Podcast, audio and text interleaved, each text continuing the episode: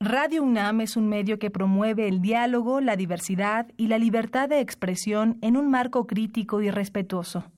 Los comentarios expresados a lo largo de su programación reflejan la opinión de quien los emite, mas no de la radiodifusora.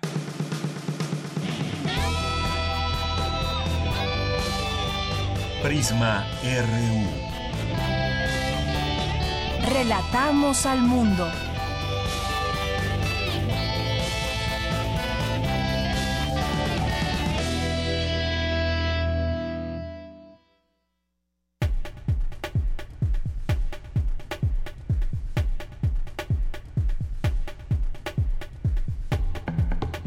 Tal? Muy buenas tardes. Bienvenidos sean todos ustedes a este arranque de semana de Prisma RU en este lunes 6 de noviembre, ya entrando a este penúltimo mes desde la semana pasada y pues con mucha información, lo que venga, los temas al análisis, la información universitaria, como todos los días que aquí le presentamos, es un referente que puede tener eh, cualquier persona que nos escuche para saber qué actividades hay en la UNAM todos los días y saber qué se está haciendo en esta casa de estudios. Le platicaremos varias cosas el día de hoy, el recuento del fin de semana, que hubo varias actividades. Más adelante le tendremos aquí toda esta información. También eh, platicaremos con Joaquín Castellón, periodista y conductor de la cadena televisiva española La Sexta. Es el coordinador de la investigación de los Paradise Papers, que ahora se descubren muchas cosas, muchos nombres, personajes famosos. ¿Qué significa estos Paradise Papers? Ya lo comentaremos, lo analizaremos aquí si tienen comentarios y dudas, pues ya saben, hacérnoslas llegar a través de nuestras redes sociales, a través de nuestro teléfono aquí en cabina en el 55 36 43 39. También platicaremos sobre ese mito que pues ya en otros momentos y en otros años se ha dicho acerca de que solo se usa el 10% de nuestro cerebro es un mito y vamos a platicarlo aquí con un universitario que nos explique todo este tema. También estaremos más adelante platicando sobre pues otro asesino serial allá en Texas, en Estados Unidos, al menos 26 personas fallecidas. Le platicaremos sobre ese tema, tratando de analizar esas personalidades que de pronto emergen ante algún lugar y pues llevan a cabo una matanza. Ya hay pues varias reacciones allá en Estados Unidos. Comentaremos al respecto de este tema. También más adelante tendremos un enlace con nuestra compañera Tamara Quirós desde la conferencia del Festival Vértice y platicaremos también de otros temas. Hoy es día de Gaceta UNAM. Ya más adelante le platicaremos lo que contienen las páginas de la Gaceta UNAM. Hoy es día de lunes de cartografía RU con Otto Cázares y las actividades de la sala Julián Carrillo con nuestra compañera Montserrat Muñoz.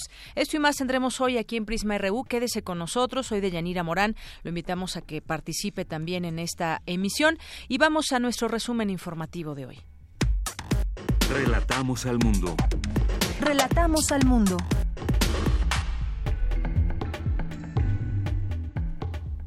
Y cuando es la una con seis minutos, en este lunes 6 de noviembre, nuestra portada universitaria, la UNAM, la Universidad París-Sorbonne y la Fundación Miguel Alemán firmaron un convenio de colaboración para establecer la cátedra Miguel Alemán Valdés, UNAM-Sorbonne.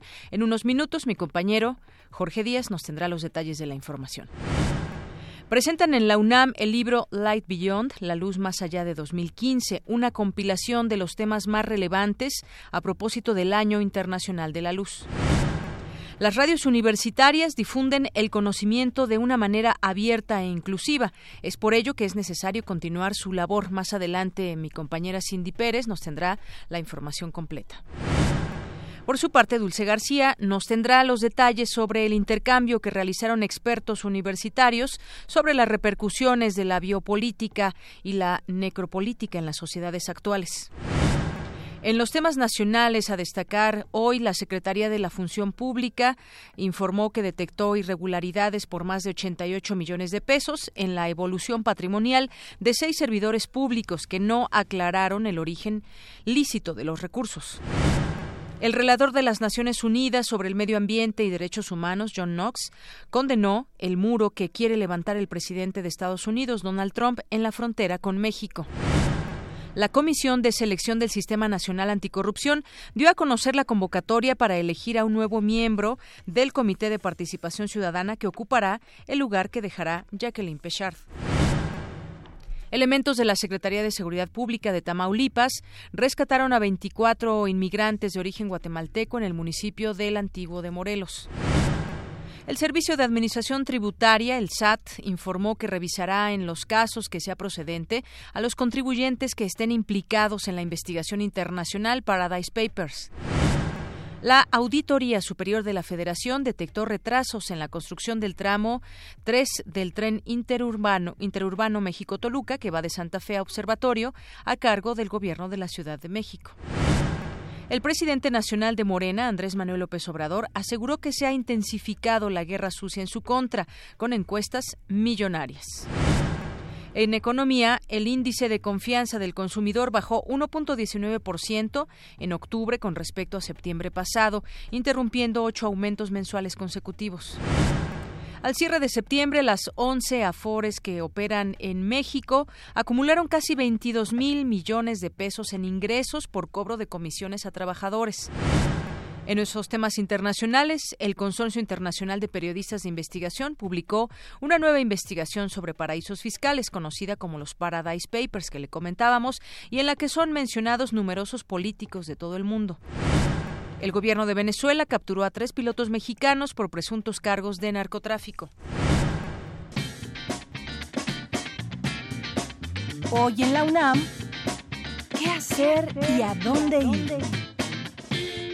Este lunes comenzó la Semana del Uso Ético de la Información en el Instituto de Investigaciones Bibliotecnológicas y de la Información. Asiste, el tema es muy interesante, la posverdad y las noticias falsas. Del 6 al 10 de noviembre desde las 10 horas en la Torre 2 de Humanidades, piso 14. La entrada es libre. La Facultad de Psicología te invita a la mesa redonda, Juventud, Nuevas Tecnologías e Impactos Psicosociales con Roberto Ponce García y Rogelio Flores Morales, esta tarde a las 17 horas, en el auditorio Dr. Luis Lara Tapia. Corre, aún tienes tiempo. Durante el seminario de investigación sobre sociedad del conocimiento y diversidad cultural, se llevan a cabo las jornadas sobre el pensamiento. Asiste a la charla que lleva por nombre Innovaciones y Universidad, Resistencias y Posibilidades, a las 17 horas en el Salón de Exámenes Profesionales 113, en la Facultad de Filosofía y Letras. ¿Qué tal un poco de música? Aprovecha esta tarde y asiste a las 18 horas a cualquiera de las siguientes dos presentaciones. En el auditorio Matilde Montoya de la Prepa 1 se presentará la orquesta de cámara y en el auditorio Gavino Barrera del plantel 5 el cuarteto de cuerdas.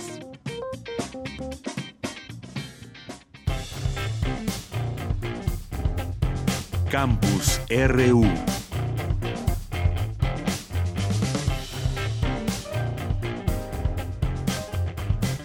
Listos. Bien, pues vamos a arrancar nuestro campus RU con las actividades que hubo desde el fin de semana. La máxima casa de estudios implementó dos convenios académicos con importantes instituciones a nivel mundial y estuviste eh, muy pendiente de estas actividades donde estuvo presente el rector Enrique Graue. Jorge, ¿cómo estás? Buenas tardes. Yanira, buenas tardes. Te saludo con gusto. Efectivamente fue con tres universidades de Canadá y eh, otro más con la Sorbona de París.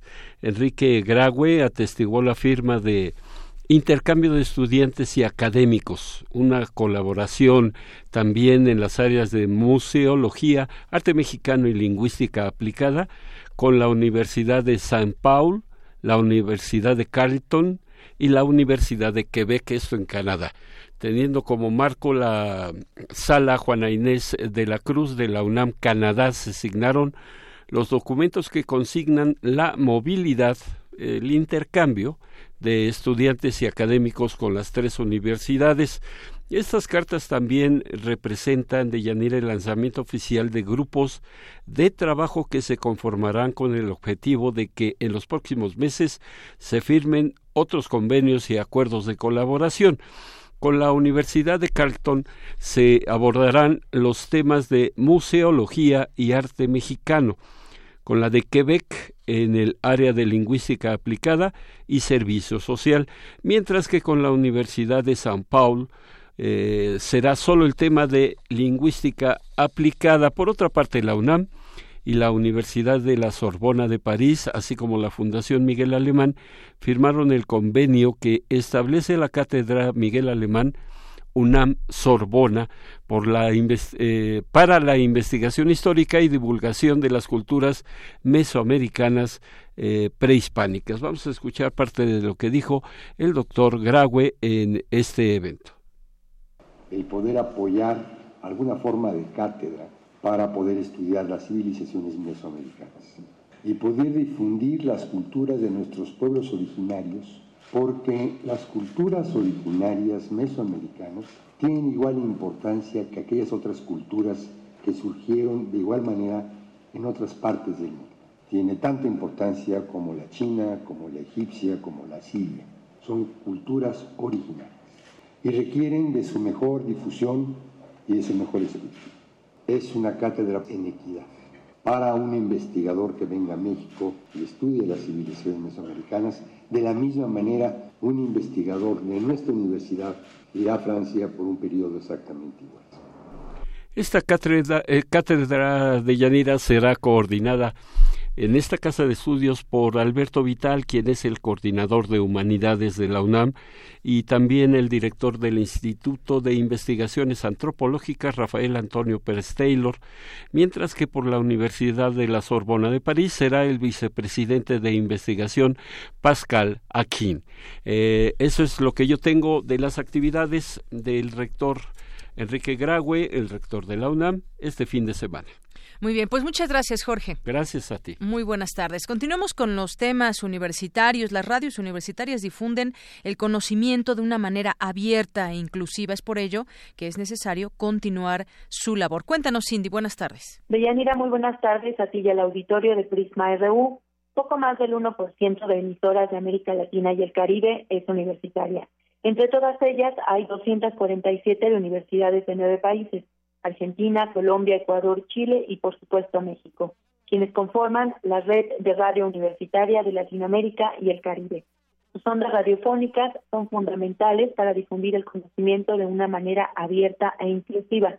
Durante la conferencia, aportes de los medios universitarios al logro de los objetivos misionales de las universidades, caso Radios Universitarias de Colombia, Damaris Ramírez Bernate de la Facultad de Ciencias Humanas y Bellas Artes de la Universidad de Quindio, Colombia, señaló que es necesario seguir hablando de la radio universitaria como pilar de los grandes centros académicos. Escuchémosla. Del objeto de, estudio o el objeto de, de, lo que debe ser la radio, una verdadera radio universitaria.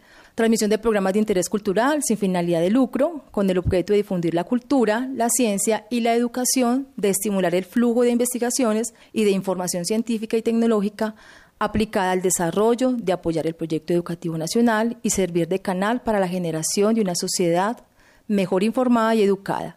Ahí básicamente nos está diciendo que la radio universitaria no se debe desprender de una institución de educación superior. La investigadora explicó los grandes retos que enfrentan las radios universitarias tanto en Colombia como en la región latinoamericana. En México, las radios universitarias tienen su propia legislación ellos están, están divididos diferente y en Latinoamérica en general. O sea, nosotros tenemos un, un problema allí porque hay condiciones que no se cumplen desde la parte universitaria. Las universidades dentro de sus recursos económicos que eh, desde el momento en que parten, eh, digamos, los presupuestos para sostener cada una de las dependencias universitarias, designan unos recursos para la emisora que no son suficientes. Depende de la universidad y por desgracia el tema de la, de la pauta publicitaria en las emisoras universitarias es demasiado limitada. Como diría Eduardo Galeano en el mensaje inaugural del primer encuentro de radio universitaria de Latinoamérica y el Caribe, Ojalá las radios universitarias se multipliquen en cantidad y calidad en toda América Latina. Hasta aquí mi reporte. Muy buenas tardes. Gracias, Cindy. Pues sí, siempre importante la presencia de las radios universitarias y como decía ahí la experta, no se debe, no se deben de desprender de una institución universitaria. Vamos ahora con mi compañera Dulce García. Un dato para tomar nota y en donde se debe trabajar. Fíjese que la violencia en el noviazgo es una conducta normal para muchos jóvenes. Mi compañera Dulce García nos habla al respecto. Dulce. Deyanira, muy buenas tardes a ti al auditorio de Prisma RU. Según cifras del Instituto Mexicano de la Juventud, 41.6% de las mujeres mexicanas de 15 años o más han sido agredidas por su pareja y de ellas prácticamente todas reportaron haber sufrido violencia emocional. Para la doctora Silvia Ortiz León, jefa del Departamento de Psiquiatría y Salud Mental de la Facultad de Medicina de la UNAM, el problema radica en que los jóvenes ven la violencia en el noviazgo como algo natural. No reconocen de forma clara un violento, por lo que hay violaciones recurrentes, infecciones de transmisión sexual, ausencia de placer, baja autoestima, deserción y escaso rendimiento escolar, trastornos alimenticios, agresiones físicas, inestabilidad emocional, embarazos precoces, utilización de sustancias adictivas y suicidios. Además, existe el peligro de que de vivir con violencia se convierta a la postre en una forma de vida erróneamente natural y que las personas puedan acostumbrarse a ella sin percatarse de que los episodios violentos ocurran con más frecuencia y mayor intensidad. Deyanira Ortiz León advirtió que cuando en un individuo se combina la psicología con la violencia, esta podría manifestar conductas violentas que pudieran incurrir incluso en asesinatos. Advirtió que en el ámbito legal la violencia en el noviazgo aún no está tipificada expresamente, pero que puede incluirse dentro de la violencia familiar. Además indicó que los adultos contribuyen a restar visibilidad a la violencia contra las mujeres en el noviazgo, pues buscan la aceptación social de esta conducta, toda vez que es la misma que existe y tienden a reproducir en el hogar. La universitaria recomendó finalmente que si un joven se identifica como violento con su pareja, no debe justificar ese comportamiento ni aislarse, sino hablar y pedir ayuda profesional. Es el reporte. Muy buenas tardes. Gracias. Buenas tardes, Dulce. Porque tu opinión es importante, síguenos en nuestras redes sociales, en Facebook como Prisma RU y en Twitter como arroba PrismaRU. Queremos escuchar tu voz. Nuestro teléfono en cabina es 55 36 43 39. Prisma RU. Relatamos al mundo.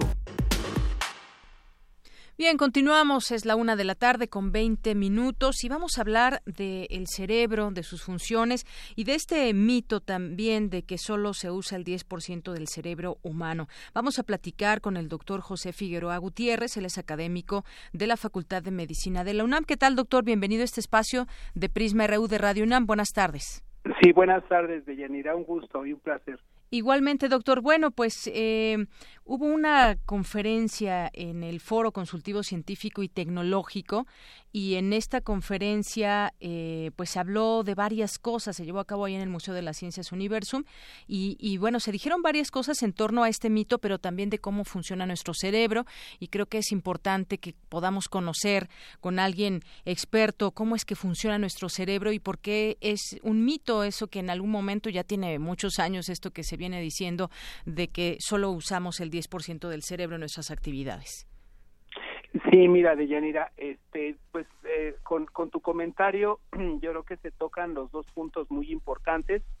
Por un lado, eh, haces referencia al mito y por otro lado, un concepto que es muy importante de cómo funciona el cerebro. En relación a la primera parte, pues sí, este, esto de que solamente utilizamos un 10% de nuestro cerebro, pues es, es un mito. Esta, esta historia en realidad no es muy clara cuál fue el origen. Se refiere que un psicólogo muy importante en Estados Unidos, que fue William James, en un libro que escribió Las energías del hombre, hablaba sobre la capacidad que tiene el cuerpo humano de desarrollar pues eh, cualquiera de sus eh, capacidades en todos los órganos y uno de los órganos más interesantes bueno pues era era el cerebro también se ha pensado que esto lo alguna vez lo dijo Albert Einstein, también pensando en que el cerebro tiene una capacidad muy muy elevada. Por otro lado, también el mito probablemente radique en que, como sabemos, el cerebro está compuesto básicamente de neuronas y de células gliales. Las neuronas son las células que nos ayudan pues a grabar memoria y las células gliales tienen funciones de sostén y de digamos de intercambio entre los vasos sanguíneos y las y las neuronas y aquí eh, puede ser que el mito sea en que las células gliales son 10 veces más que las neuronas. Probablemente de ahí venga el mito de que, bueno, usamos solamente el 10% de, de nuestro cerebro. Ahora, eh, sin embargo, nuestro cerebro, pues eh, aquí quedan varias situaciones, ¿no? Nuestro cerebro tiene muchas áreas, entonces el 10%, bueno, pero ¿de qué parte del cerebro? Porque en realidad existen muchas partes del cerebro, inclusive se habla de, la, de las inteligencias múltiples, que fue un concepto que acuñó Howard Gardner en 1983. Él hablaba de la inteligencia lingüística, lógica, matemática, espacial, corporal, personal, etcétera. Pero en realidad el cerebro pues funciona como como una una unidad. Ahora, aquí cuando uno oye esto, bueno, pues a lo mejor se, se, puede desilusionar un poco porque bueno, dice, bueno, y, entonces eh, yo no tengo esa capacidad de, pensar más o ser más inteligente, pero viene precisamente, precisamente aquí, como tú mencionaste también muy bien, la solución. La solución es cómo utilizamos nuestro cerebro. Es decir, si nosotros nos lo, lo sabemos utilizar, sabemos cómo funciona, ese 10%, entre comillas, que fuera, pues es sumamente importante, ¿no? Por ejemplo, tú, tú puedes o alguien puede por ejemplo, memorizar cosas, este, por ejemplo, si esas cosas tienen un significado. O bien, cuando uno realiza una actividad, lo que realiza uno al principio y al final, pues se nos queda este mucho más grabado. Además, todo este aprendizaje pues va cambiando durante las diferentes eh, etapas de, la vida del sujeto. Depende mucho del estado de ánimo y también pues las, las características del, del aprendizaje. a lo mejor un, un artista, pues con ese 10%, si lo, si lo hace que funcione desde la parte emocional, que sería la parte emotiva o, o digamos este basal o primitiva del cerebro, por así decirlo, pues bueno, puede ser un, un gran artista, por ejemplo, y así sucesivamente, ¿no? Entonces la gran clave de todo esto es cómo cómo utilizamos el cerebro. Ese es, ese es lo más importante cómo utilizamos el cerebro. Exactamente, porque, bueno, usted también habla, eh, habló en esta conferencia, eh, por ejemplo, el lado izquierdo de, del cerebro se vincula con actividades lógicas, analíticas y matemáticas. En cambio, el derecho es la parte artística, encargada de la creatividad, cultura y poesía. Qué interesante esto. Es decir, puede ser, eh, doctor, que alguien desarrolle más el, el lado izquierdo de su cerebro y otros el lado derecho, o que se puedan combinar. ¿Cómo funciona esto? Doctor? Eh, sí, mira, eh, los cerebros están unidos eh, por una estructura que se llama cuerpo calloso. Esa estructura tiene algo así como 300 mil millones de fibras nerviosas, perdón, y hace que, que los dos cerebros funcionen en una forma conjunta. Ahora, como tú mencionas, algunas funciones están más lateralizadas hacia, hacia, hacia un lado que otro. En el caso del izquierdo se ha mencionado que este es un, hemisferio dominante donde se controla pues las matemáticas, el pensamiento lógico, el lenguaje y el lado derecho es, es un es un cerebro un tanto artístico, un tanto creativo, un tanto visoespacial. Entonces, dependiendo de las profesiones puede ser que alguno tenga más desarrollado una que otra función, pero a fin de cuentas en una función, por ejemplo, artística, pues tiene que haber mucho mucha participación de, del lado del lenguaje, por ejemplo, ¿no? El lenguaje es una función importantísima en el cerebro humano. Entonces, eh, aquí es donde vemos que el cerebro realmente funciona en conjunto. Ahora, lo más importante es que nosotros podamos esa esa energía eh, mandarla hacia hacia un lugar. Es decir, hay, un estudio que quizás muchos ya conozcan que se llama resonancia magnética funcional, que eh, consiste en que en que a un sujeto, eh, si por ejemplo se le pide que mueva una mano o que hable, en el cerebro se irrigan mucho más las áreas del movimiento de la mano o del lenguaje. Pero para hacer esta función el cerebro pues con mucho rebasa el, el 10%, aunque es una actividad sencilla, en realidad es algo muy compleja. Entonces, si, el, si la persona que, que digamos que quiere manejar bien su cerebro, tiene esa capacidad, que es una capacidad de atención, de concentración, y la puntualiza sobre algo, él va a notar inmediatamente que su rendimiento y su aprendizaje se van a incrementar. O sea, una de las cosas más importantes, por ejemplo, en la actualidad, es no estar dispersos en muchas cosas. Y esto, bueno, nosotros que damos clases, lo vemos en las personas jóvenes, cuando estamos en el trabajo intraula, pues muchas veces hay distracciones, de, múltiples factores, a lo mejor las, las redes, los teléfonos, las, las, este, las iPads, etcétera. Entonces el, el, alumno no se concentra y esto es algo muy importante porque la atención es un proceso que radica a nivel del hipocampo, que es una estructura que está en, en el óvulo temporal, que es sumamente importante, nos hace que, que estemos muy atentos y puntuales a lo que a lo que nuestro cerebro va a grabar. En realidad, la naturaleza nos dio el, eh, un cerebro que pesa aproximadamente 1200 gramos y con ese hacemos todo. con ese hacemos todo, ahí se crea todo, ahí nace todo, cualquier estímulo, cualquier situación. Mira, hay un concepto que es sumamente importante, todo es resultado de un proceso mental. Por ejemplo, un viaje a ti te puede, pues a la India, por ejemplo, a una persona, pues le puede resultar súper interesante porque ve los aspectos culturales, religiosos y demás.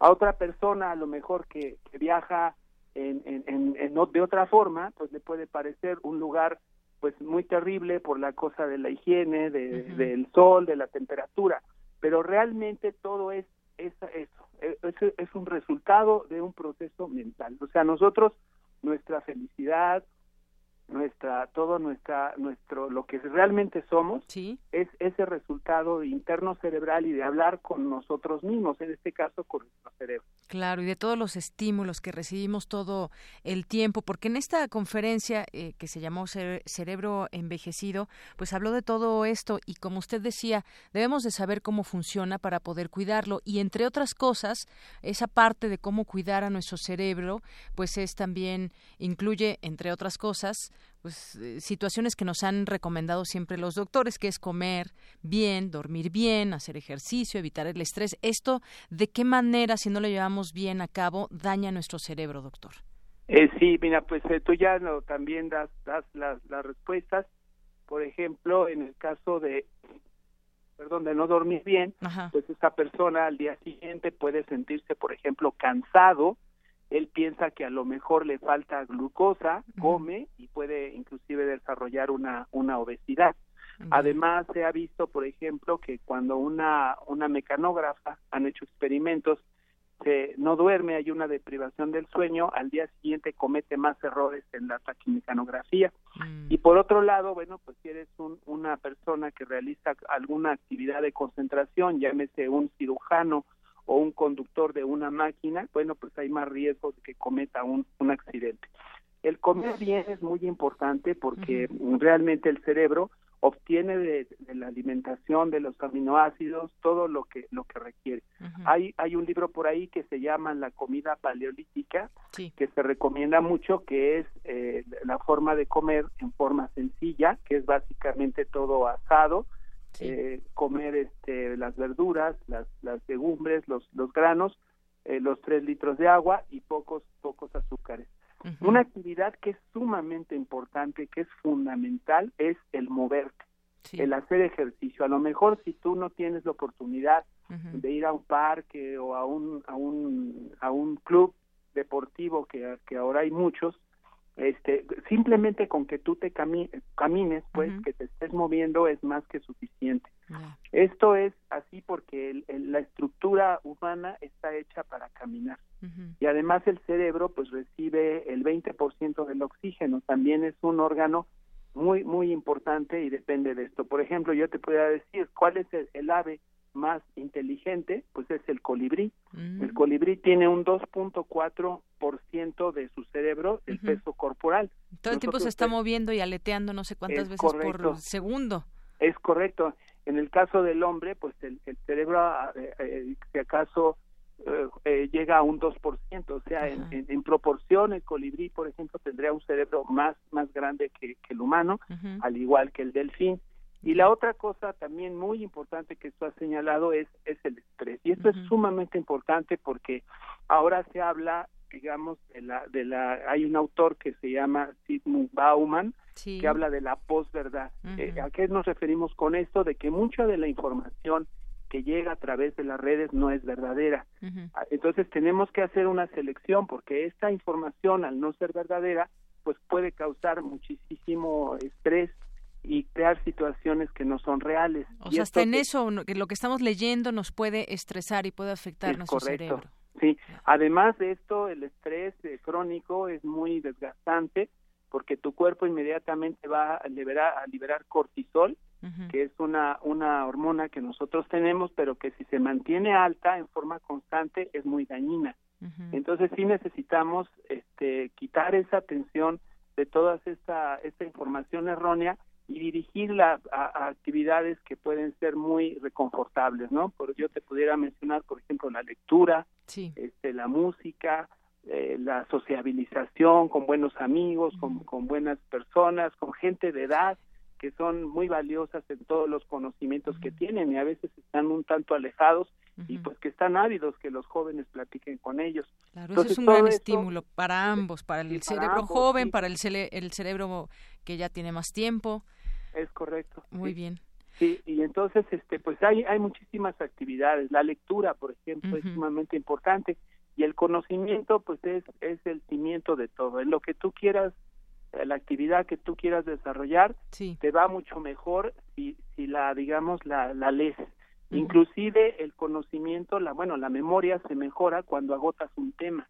O sea cuando tú empiezas a estudiar un tema y lo agotas ese ese tema no lo vas a olvidar y te va a servir mucho para para estructurar otras cosas. Mm, bueno, pues ¿qué, qué cosas tan interesantes nos ha dicho, doctor. Creo que después de esta conversación podemos entender un poco más cómo funciona nuestro cerebro, cómo es que debemos conocer, conocerlo, cuáles son esos estímulos y cómo podemos tratarlo bien para que, pues bueno, así como envejece nuestro cuerpo, pues envejece también nuestro cerebro, pero podemos mantenerlo sano hasta pues mucho tiempo. Hemos de pronto eh, conocemos gente muy grande y que tiene, muchas veces se dice, tiene un cerebro prodigioso porque tiene una memoria, se sabe datos, en fin, hay que mantener mantener siempre ocupado nuestro cerebro con pues con lecturas, con música, como usted decía, y de esta manera pues eh, conservarlo mucho más tiempo en buen estado.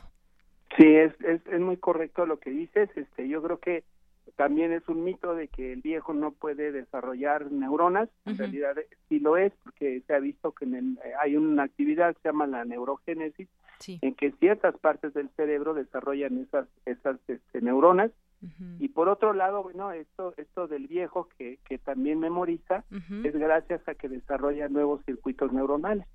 Eso también es es otra de las dos actividades importantes que tiene el cerebro. Así es. Bueno, y quizás en otro momento platiquemos de otras cosas que están ligadas al cerebro y que tienen que ver con enfermedades, por ejemplo, el Alzheimer, que se olvidan las cosas, cómo se puede hacer, cuáles son los últimos descubrimientos que nos llevan a revertir o tratar de revertir estos estos efectos, pero bueno, en otro momento lo, lo platicaremos si le parece bien, doctor. Sí, claro, muchísimo gusto. Mira, nosotros trabajamos también muy estrechamente con el Banco de Cerebros del Donde está dirigido por Pepe Luna, el doctor José Luna. Y bueno, también estamos muy, muy compenetrados en este tipo de enfermedades, porque bueno, eh, a futuro este va, es el gran reto, ¿no? Y de hecho en otros países como en Estados Unidos y en Europa hay proyectos, hay, hay inversión para, para el, el conectoma humano, que es un proyecto de ver cómo está cablado el cerebro y cómo evitar o, disminuir las enfermedades neurodegenerativas, entre ellas el Alzheimer. El Alzheimer, enfermedades mentales, neurodegenerativas y bueno, también de otras cosas cuando mm, decían por ahí de pronto cuando uno se enamora el cerebro también qué le pasa pero bueno eso ya lo platicaremos en otro momento. Muy bien por lo pronto pues muchas gracias por esta conversación Sí, pues es un placer de Yanirae y un saludo a todos los universitarios. Gracias. Igualmente, un abrazo, doctor. Hasta luego. Hasta luego. Buenas tardes. El doctor José Figueroa Gutiérrez, académico de la Facultad de Medicina de la UNAM. Entonces, queda en mito que solo, solo se usa el 10% del cerebro humano y ya nos ha dicho cómo podemos cuidar nuestro cerebro. Prisma RU. Relatamos al mundo. Queremos escuchar tu voz. Nuestro teléfono en cabina es 55 36 43 39. Internacional RU. La una con 38, vámonos a los temas internacionales. Vamos primero a las breves con mi compañera Ruth Salazar. El presidente de Estados Unidos, Donald Trump, reaccionó ante el ataque de un ex militar que asesinó a 26 personas en una iglesia de Texas con un arma semiautomática. Este acto odioso ha tenido lugar mientras las víctimas y sus familias estaban en su lugar de recogimiento sagrado. No podemos poner palabras al dolor que todos sentimos en estos momentos. Pero a través de las lágrimas y de la tristeza permaneceremos fuertes, muy fuertes. En otro tema, en el marco de su gira por Japón, el mandatario estadounidense Donald Trump propuso que el Tratado de Libre Comercio bilateral con dicho país sea revisado, pues no es libre, ni recíproco, ni justo, ni abierto. Un juez belga dejó ayer domingo en libertad al expresidente catalán Carles Puigdemont y a sus exconsejeros Antoni Comín, Clara Posantí, Luis Puig, y Maricel Serret, con obligación de permanecer en Bélgica hasta que se resuelva la orden europea de detención. En tanto, el Partido Demócrata Europeo Catalán decidió apostar por Puigdemont como candidato en las próximas elecciones catalanas del 21 de diciembre, explicó Marta Pascal, coordinadora general del partido.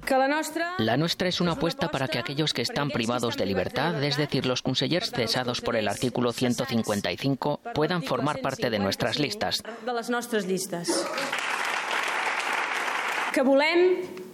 Queremos que el presidente Puigdemont sea la persona que lidere esta gran movilización que llevaremos a cabo el día 21 en las urnas. Que siga él, que siga él.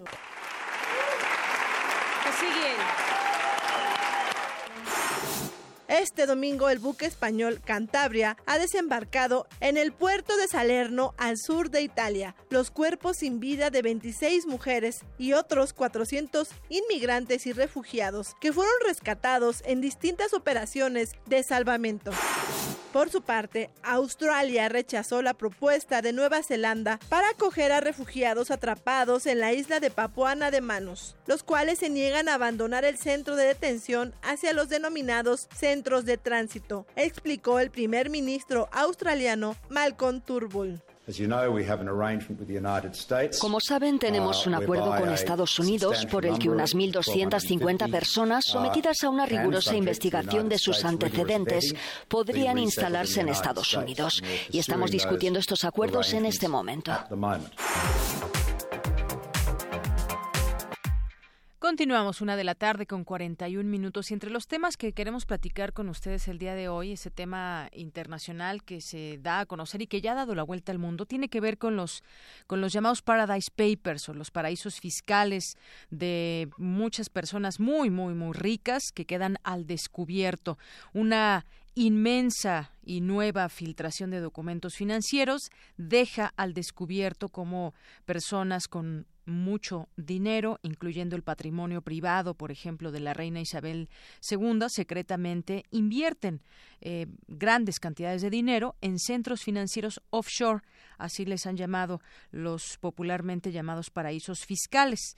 Y bueno, hay varios personajes involucrados.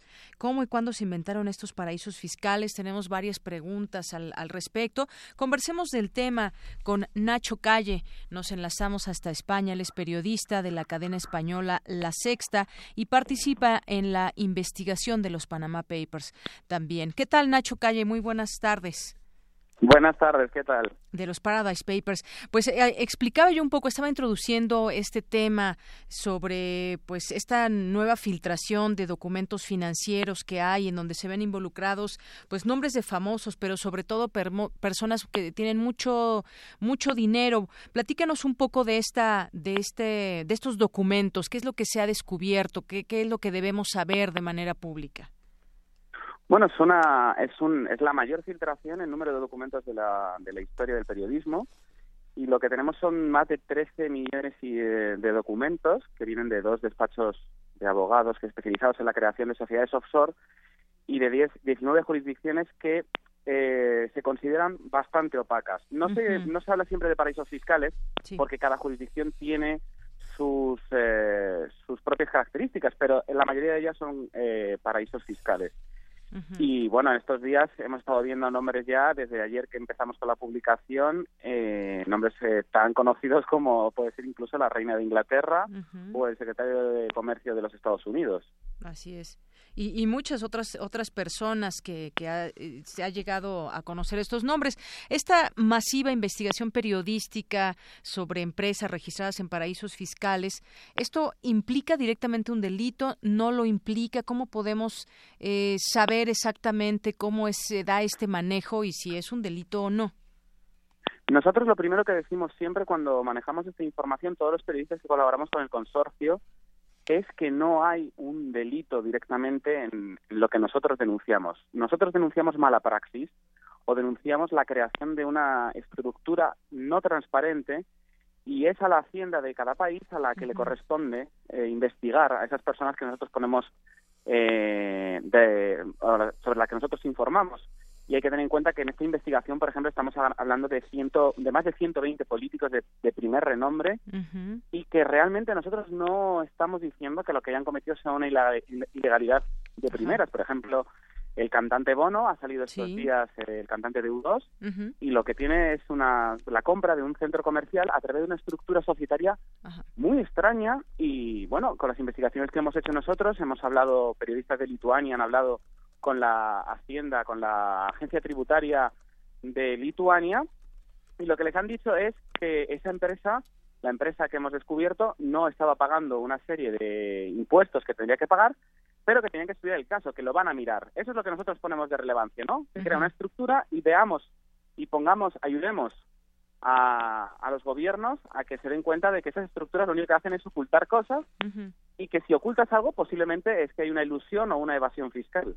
Así es. Y, quizás lo que no llegamos a imaginar es la cantidad de dinero que puede, se puede manejar en lo individual por una persona o que compra un centro comercial o de dónde vienen eh, sus negocios, dónde se queda ese dinero. Todo esto pues revela también muchas cosas más allá de que sea un, un delito. Es decir, nos lleva también a saber cómo es que se manejan esas grandes cantidades de dinero en lo que se llaman paraísos fiscales y qué, qué significa eso también que pues muchas veces no tienen que pagar impuestos o muchas situaciones en las que pues hay gente que no es quizás tan rica que lo tenga que pagar, pero estos que son extremadamente ricos o que manejan grandes cantidades de dinero, sí lo hacen.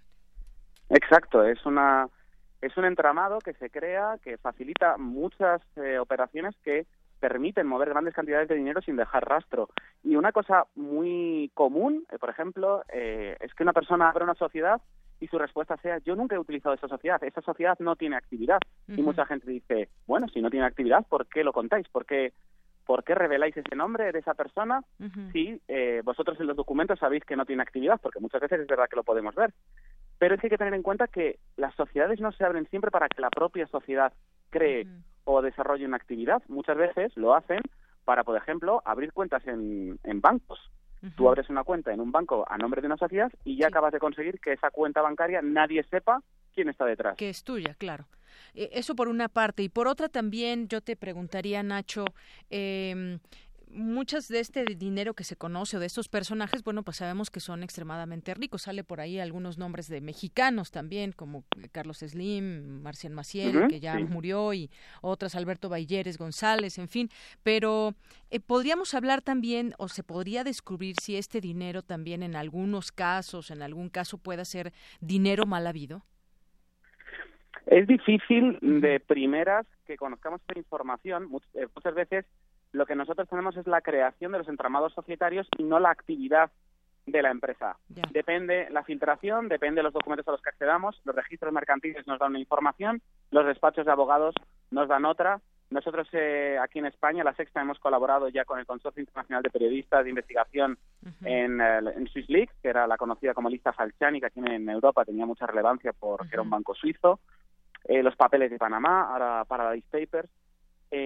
Todas esas investigaciones lo que nosotros eh, revelamos casi siempre son estructuras societarias. Por ejemplo, en el caso del mexicano Carlos Slim, eh, lo que hace es recurrir al despacho de abogados Apple, Appleby y eh, tenemos que tener en cuenta que ese despacho de abogados es un, eh, un gran despacho de abogados que ellos dicen que no hacen asesoría fiscal, sino que ayudan a la creación de sociedades. Pero claro, eh, si colaboras con una persona para crear un entramado societario opaco, lo que estás haciendo también a veces, y eso se hace muy bien en las comunicaciones internas del despacho, es eh, bueno una, un tipo de asesoría fiscal para eludir impuestos. Muchas veces hay que intentar diferenciar entre la ilusión y la evasión porque es, eh, es un poco sutil la diferencia, pero es importante, sobre todo de cara a, las consecuencias penales. Pero sí, cuando una persona tiene mucho dinero, muchas veces parece ser que les cuesta pagar esas cantidades que, que todos pagamos, ¿no? Porque hay que tener en cuenta que, que pagamos en porcentaje, ¿no? Claro.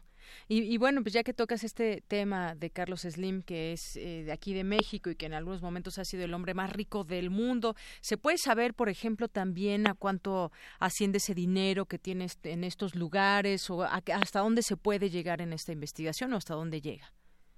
En realidad, lo que pasa en el caso de Carlos Slim es una es una cuestión de asesoría. El despacho de abogados Appleby, que tiene sede en Bermudas, y ayuda a la creación de filiales de sus empresas. Hay que tener en cuenta que Carlos Slim es un gran empresario de las telecomunicaciones y, por lo tanto, es cierto que su entramado empresarial es enorme, pero no hay una, no tenemos una definición de las cuentas detallada para saber qué es lo que está pasando en, en esas empresas. Sí sabemos la creación, sabemos los detalles de esas empresas, pero no eh, cantidades de dinero o si existe algún tipo de delito asociado a todo a toda esa actividad. Así es y bueno seguramente ya muchos eh, comenzarán a, a, responder quizás eh, a estos señalamientos. Y es que hay varios personajes Nacho Calle. Tenemos por ejemplo a Wilbur Ross que es inversionista millonario y es el secretario de comercio de la administración Trump.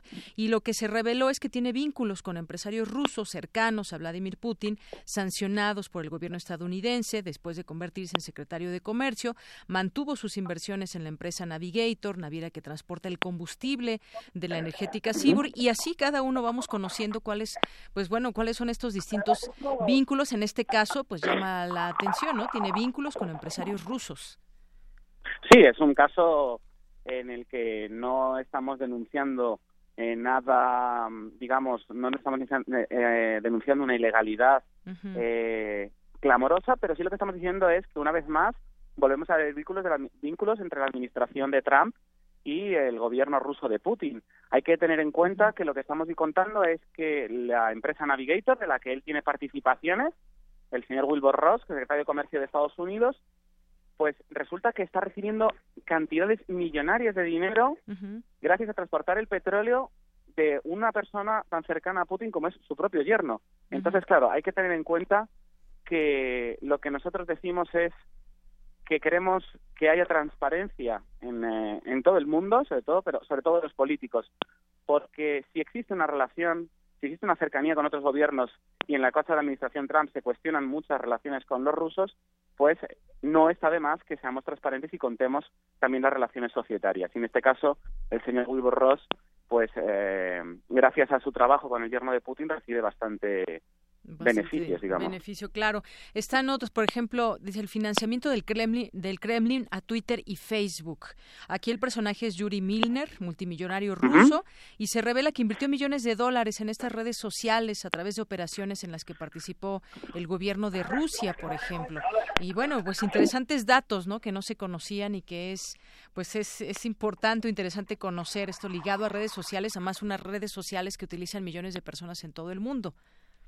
Sí, es, es, interesante porque volvemos a ver la relación Estados Unidos-Rusia, eh, sobre todo de la administración Trump, y en este caso vemos cómo Yuri Milner, eh, a través de sus empresas, se crea una red societaria que acaba invirtiendo en Twitter y Facebook, dos grandes redes sociales que han estado cuestionadas también durante la campaña electoral en Estados Unidos, pero también es importante que Yuri Milner reconoce que casi le dio un millón de dólares a una empresa del yerno de Trump. Es decir, volvemos a ver relaciones muy cercanas entre grandes empresarios y grandes plataformas estadounidenses y el gobierno eh, de Vladimir Putin.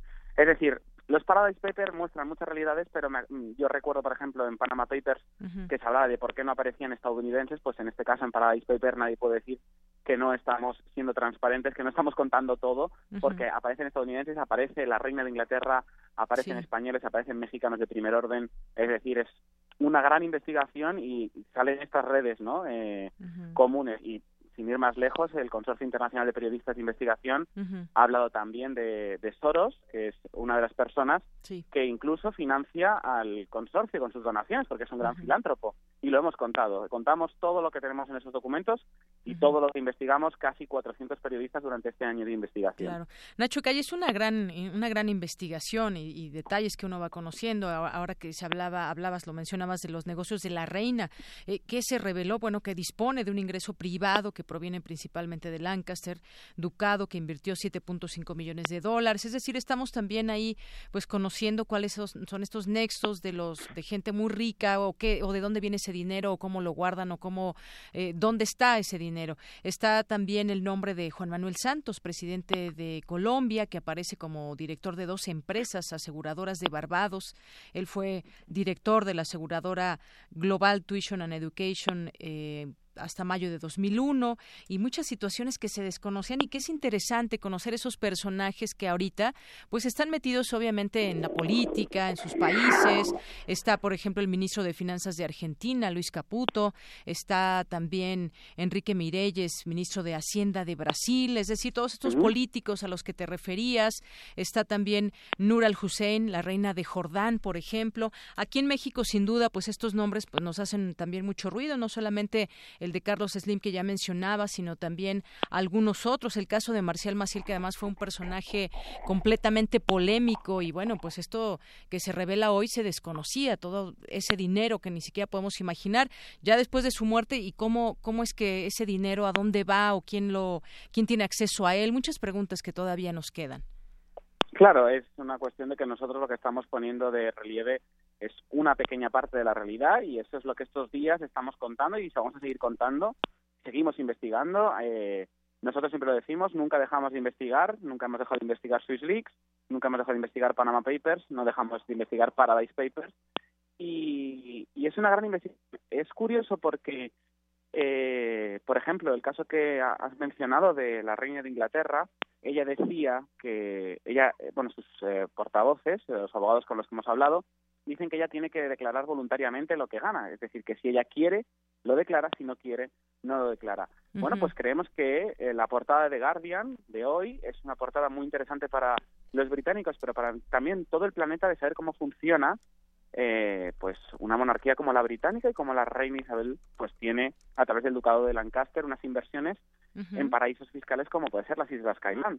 Entonces, poner de relieve esa realidad es nuestro trabajo y luego veremos las consecuencias que tienen que contemos eso. No digo porque sean consecuencias directamente penales o consecuencias eh, de recaudación de impuestos. Puede ser simplemente que la gente se dé cuenta de que, bueno, pues la reina tiene la potestad de eh, declarar voluntariamente sus eh, ganancias. Y a lo mejor eso en el Reino Unido la gente de a pie no lo sabía y a lo mejor ahora, pues gracias a esta investigación, empieza a conocer esa realidad y a lo mejor pueden eh, empezar a intentar legislar en contra de esos privilegios de la reina o no. Eso, pero ya, eso es una decisión del pueblo británico. Claro, toda la portada que hacía referencia de The Guardian y ahí pues su imagen ahí con esta declaración bastante bastante fuerte que hoy encabeza The Guardian.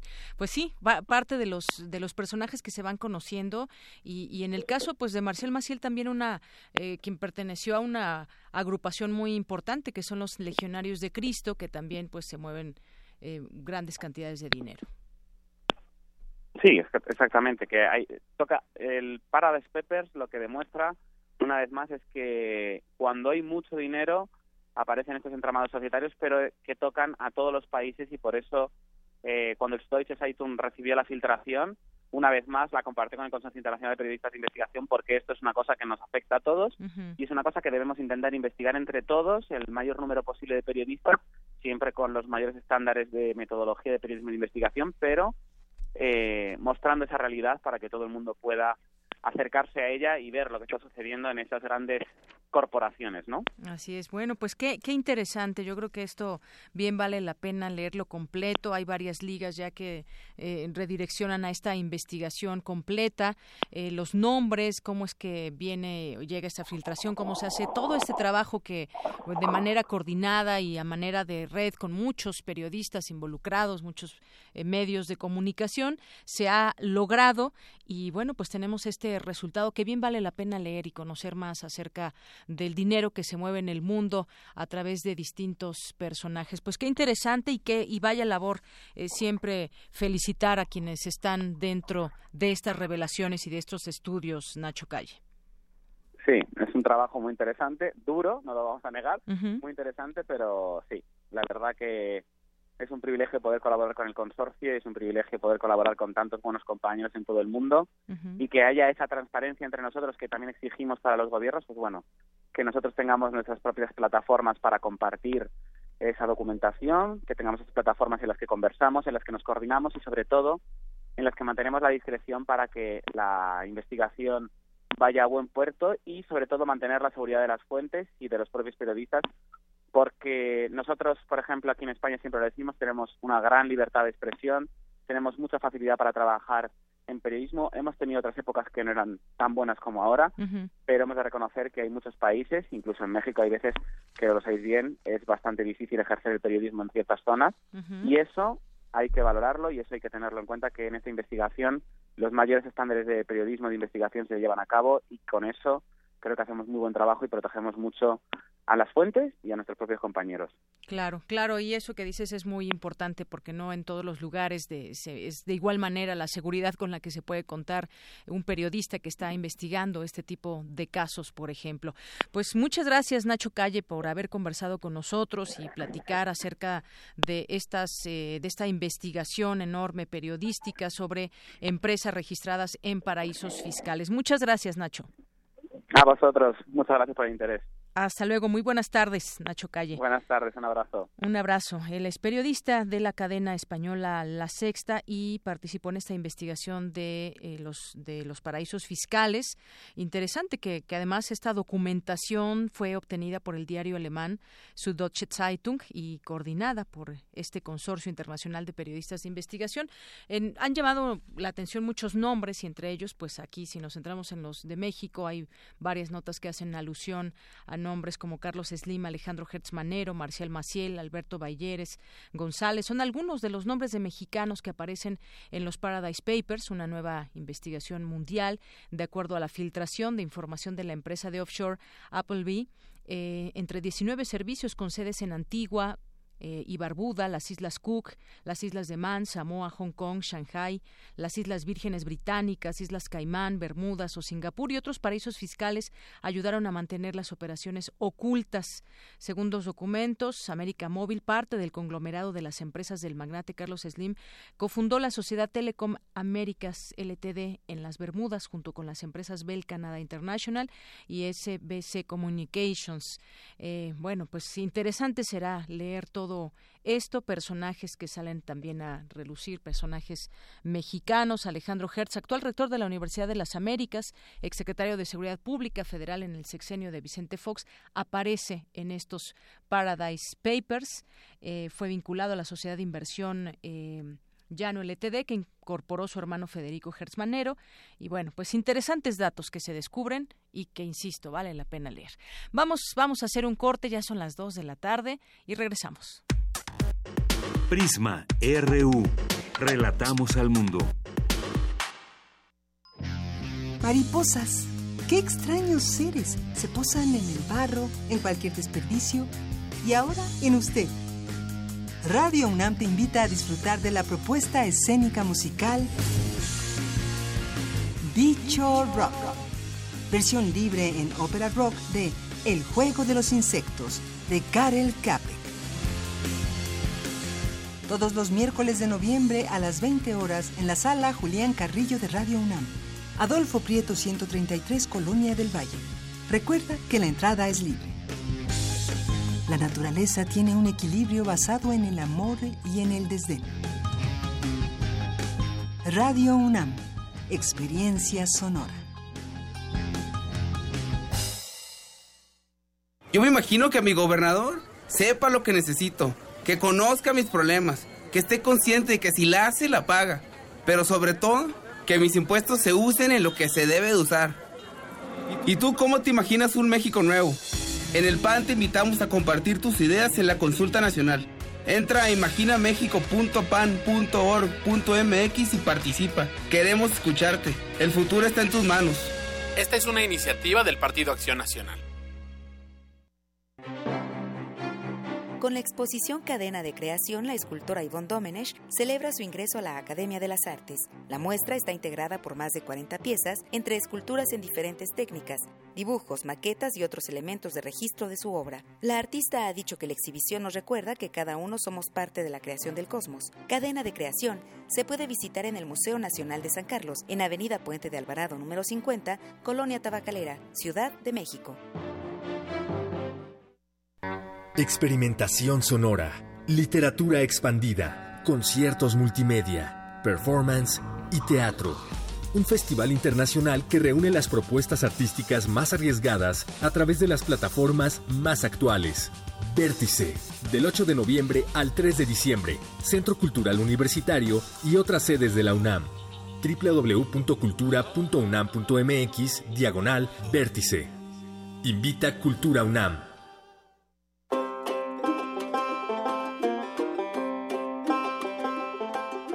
En el año 2017, la República de Finlandia celebra sus primeros 100 años de independencia. Con ese motivo, Radio UNAM y la Embajada de Finlandia en México coproducen una nueva serie radiofónica.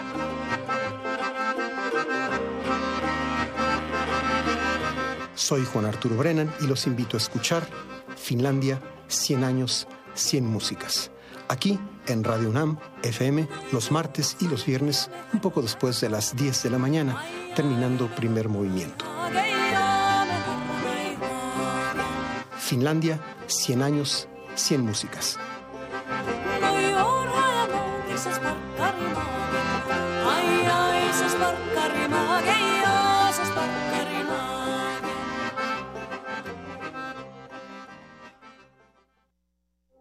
Queremos escuchar tu voz. Nuestro teléfono en cabina es 55 36 43 39. Porque tu opinión es importante, síguenos en nuestras redes sociales, en Facebook como Prisma RU y en Twitter como arroba PrismaRU.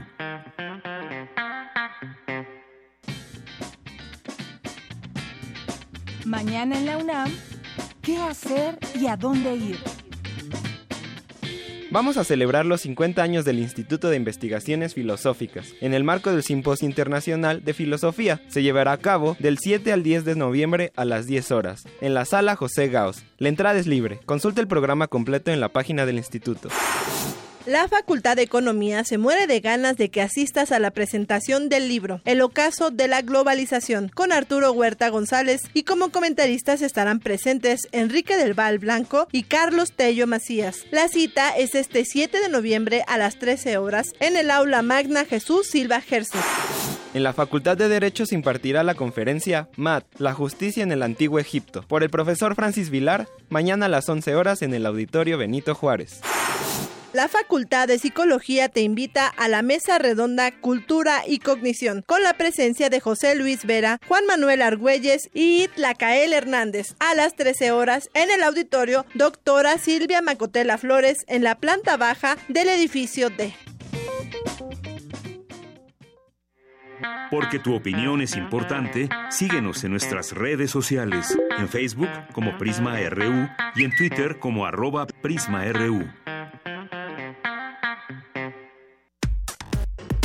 Relatamos al mundo. Relatamos al mundo. Continuamos dos de la tarde con seis minutos. Gracias por continuar en sintonía de Prisma RU en el 96.1 de FM y también en www radio.unam.mx. Ahí les mandamos saludos a todas las personas que nos estén sintonizando y a quienes se unen también con nosotros a través de las redes sociales como Juanjo M, Eduardo Mendoza, gracias que nos están escribiendo. También al eh, Alex eh, Foxtrox, también muchas gracias. A José Luis Reyes, también a Magdalena González, Yolanda Carlesi, Edgar Chávez, muchas gracias. Genaro Alvarado, muchas gracias a todas las personas que nos escriben. Chiluca, Leti León, y otras personas más aquí en arroba PrismaRU. Cultura RU. Bien, y como le habíamos adelantado al arranque de esta emisión, haríamos un enlace con mi compañera Tamara Quirós desde la conferencia del Festival Vértice de Ciudad Universitaria. ¿Qué tal, Tamara? Muy buenas tardes. Deyanira, muy buenas tardes, te saludo con mucho gusto, al igual que el auditorio. Así es, comenzamos la semana informándoles que del 8 de noviembre al 3 de diciembre, en diversas sedes de la UNAM, se llevará a cabo el Festival Vértice, Experimentación y Vanguardia, que tiene como objetivo dar a conocer las nuevas propuestas de experimentación y expresión artística en la música, la danza, el teatro y también la literatura. Hace unas horas, Deyanira, en el Ágora del Museo Universitario Arte Contemporáneo, el MUAC, se dieron a conocer más detalles de las actividades que confluirán en la primera edición de este festival. Entre las exhibiciones que se podrán apreciar, resalta un acto de hacking, que es la búsqueda eh, permanente de conocimientos en todo lo relacionado con sistemas informáticos, que involucra a estudiantes de ingeniería, a cargo del artista Jens Kuhl. También habrá una ejecución sonora por parte del artista visual Jenny Schmidt y el músico Ali Momeni, y un homenaje al compositor Colin Nancarrow, quien fue uno de los principales innovadores de la música contemporánea. En este homenaje, además de resaltar las brechas de Nancarrow marcó, las brechas que él marcó en la historia de la música, también se hablará de su relación con el destacado pintor y arquitecto Juan O'Gorman, quien le diseñó un estudio donde grabó en relativo aislamiento profesional gran parte de su obra para pianola. Antes de la conferencia fuimos testigos de una de las tantas acciones artísticas que se darán lugar en este festival. Hoy la coreógrafa Sara Matricar y el violinista Mariano Malamud presentaron un, eh, un performance.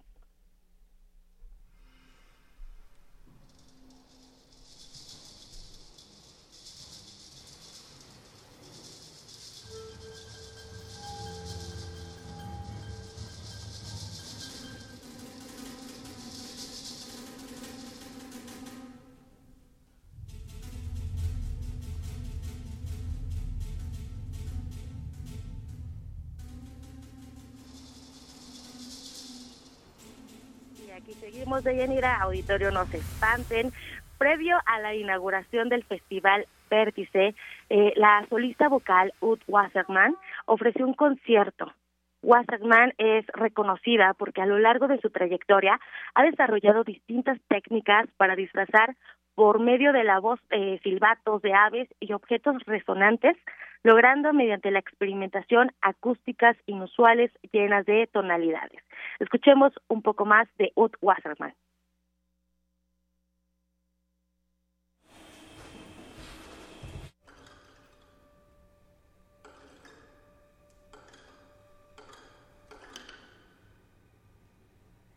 Y ya que hablamos del sonido de la voz, Dentro del marco de la primera edición del festival Vértice, eh, Radio UNAM va a tener también una participación muy importante dentro de esta primera edición, ya que eh, desde el pasado 3 de noviembre y hasta el 15 de diciembre se transmitirá la serie radiofónica La Garganta, El Grito y la Voz, con la participación de artistas nacionales e internacionales, entre ellas la soprano y actriz Iracema Terrazas.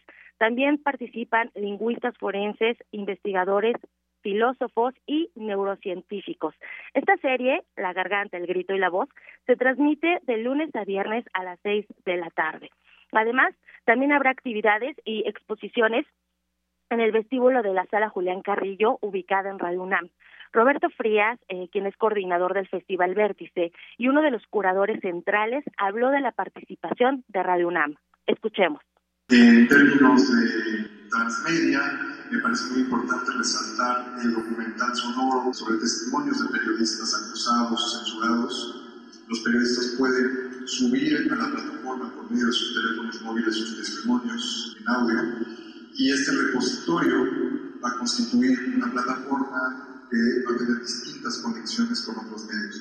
En el vestíbulo del Estado de ustedes podrán consultar el repositorio, también acceder a, a información y habrá una serie de pantallas donde verán materiales relacionados al mismo tiempo, en la sala Julián Carrillo se va a reproducir una pieza multicanal elaborada a partir de los testimonios sonoros, pero eso ya es una pieza artística, ya no pretende ser un documento vivo, sino pretende ser una pieza artística basada en eso, y la obra tiene otras ramificaciones, en otras manifestaciones artísticas. Deyanira, en la conferencia el doctor Jorge Volpi, eh, titular de Difusión Cultural de la UNAM, resaltó la importancia de este festival como un laboratorio de ideas que involucra a la comunidad universitaria en la experimentación para imaginar desde el arte nuestro mundo actual y también ahí hacer eh, énfasis en la crítica social. El Festival Vértice abre espacios para la literatura expandida, eh, vaya no solo a los libros físicos, sino también a las letras en los libros electrónicos también participarán booktubers, quienes impartirán talleres para aquellos a quienes les interese realizar reseñas de libros por diversas plataformas digitales. Y dentro de este tema tecnológico, también habrá un encuentro de museos digitales donde participa el MUAC con un proyecto que se llama Museo Digital, Futuro y Posibilidades, un proyecto que genera espacios para crear una amalgama entre el arte y la tecnología mediante aplicaciones, experiencias interactivas y también realidad virtual. Con más de 40 instituciones, a partir del 14 de noviembre se llevará a cabo un simposio y una feria donde participarán desarrolladores con el propósito de conectar los museos mexicanos con museos internacionales. Y bueno, ya para finalizar, las sedes que albergan el Festival Vértice son el Centro Cultural Universitario, la Casa del Lago, también el Museo Universitario de Arte Contemporáneo, el MUAC, las facultades de Filosofía y Letras, así como Ciencias Políticas y Sociales, y por supuesto Radio UNAM, a partir del 8 de noviembre y hasta el 3 de diciembre. Muy bien, Tamara, pues muchísimas gracias. A partir del 8 de noviembre no se lo pierdan. Vértice, ya todo lo que nos has eh, traído, música, danza, literatura, teatro, de todo un poco, todas estas artes. Pues muchas gracias, eh, Tamara. Así es, Deyanira, todo conectado a las nuevas tecnologías y bueno, también aprovechamos para invitarlos a que acudan a Radio UNAM y ahí nos, nos visiten. Claro que sí. Les deseo una excelente tarde. Muy buenas tardes para ti también. Prisma RU. Relatamos al mundo. Porque tu opinión es importante, síguenos en nuestras redes sociales, en Facebook como Prisma RU y en Twitter como arroba PrismaRU. Las dos de la tarde con 15 minutos. Y otro de los temas que quisiéramos hoy platicar con ustedes, conversar al respecto de, es pues lo que ha vivido Estados Unidos. El día de ayer vivió una matanza eh, y algunos la ponen en alguna matanza masiva en la segunda, en 35 días, donde un hombre armado disparó, mató a más eh, de 20 personas, 26 para ser exactos, un, eh, hirió a una veintena dentro de una pequeña iglesia bautista en la localidad de Sutherland Springs, en el sur de Texas, y fue hallado muerto a varios kilómetros de la escena después de huir. Platiquemos de esto, pues más allá de los de de la propia matanza en sí, tratar de entender si es que se puede, pues estos perfiles que de pronto han aparecido en Estados Unidos, que ha sido el país donde más eh, personas eh, o asesinos seriales hemos conocido en los últimos tiempos que entran a algún lugar o a una escuela, en este caso una iglesia, y bueno, pues con armas de alto calibre matan a quien se les ponga enfrente. Platiquemos del tema con el doctor Jorge Rogelio Pérez, él es académico de la Facultad de Psicología de la UNAM. ¿Qué tal, doctor? Bienvenido a este espacio. Muy buenas tardes. Buenas tardes. ¿Cómo está? Pues bien, tratando de entender o no sé si se puedan entender estas eh, personalidades que de pronto, pues eh, quizás de manera planeada eh, llevan a cabo este tipo de, de, situaciones. Esta tragedia que aconteció el día de ayer, pues también deja mucho que pensar y que investigar, quizás también a las propias autoridades. Claro, así es. Bueno, este generalmente se le llama asesino en masa porque en un momento dado eh, este, acaba con la vida de un grupo de personas. El asesino serial es, en alrededor de un mes lo hace paulatinamente, en determinados momentos. Y bueno, él tiene una historia, ¿no? Dentro de los aspectos psicológicos, pues él fue eh, sacado de la del aspecto militar y además en Estados Unidos pues, se maneja mucho las armas. 26 años además llaman la atención. Sí, además para haber matado a, estas personas, pues obviamente él trae toda una desestructura emocional que quizás venga desde antes, ¿no? Desde la infancia se fue troquelando esa esa eh, parte donde quizás en un momento da un aspecto paranoide o un elemento de este, de pérdida, obviamente pérdida de contacto con la realidad, hace que depositen por esta gente pues como su foco, ¿no? De contra los que hay que atacar, porque ni siquiera es contra la suegra en específico, que es contra con quien tenía determinados problemas, sino él dispara de forma masiva, ¿no? Y iba preparado, pero pero trae muchas alteraciones emocionales él obviamente, donde probablemente sí trae muchos elementos sociopáticos, psicopáticos, pero no tenemos todo un perfil de de este señor, de su estructura, de personalidad, al menos no, no lo menciona. Así es, al menos hasta hasta el momento no, no se menciona. No se menciona, ¿no? Obviamente si es alguien que perdió contacto con la realidad, que de repente es, eh, estas personas pues las consideró como sus enemigos, ¿no? Pero es una parte paranoide. Claro. Y además él estuvo en la milicia y pues él sabía manejar las armas. ¿Sí? Sí, como usted dice, doctor, pues sin duda eh, podríamos hablar de una desestructura emocional, es decir, no no hay no podría entenderse en términos normales que una persona lleve a cabo este tipo de actos y, de qué manera o qué diferencias hasta el momento podríamos ver o quizás también eh, pues me recuerda mucho al asesino también en masa de Las Vegas, un estadounidense que pues disparó en un concierto también a matar al número mayor posible de personas. Bueno, pues precisamente hay, yo no sé por qué tanto odio, tanto rencor, pero que se cristaliza en un momento dado y se vuelve como un aspecto, pues, alucinatorio en sentido de la venganza, ¿no? Y está desplazado, esa es la parte que no sabemos, desde incluso desde su infancia, de estas dos personas que ustedes mencionan, ¿no? De, Las Vegas y el de ahora, ¿qué pasó en su infancia? ¿Cómo fue el maltrato? ¿Cómo fue la relación con sus padres?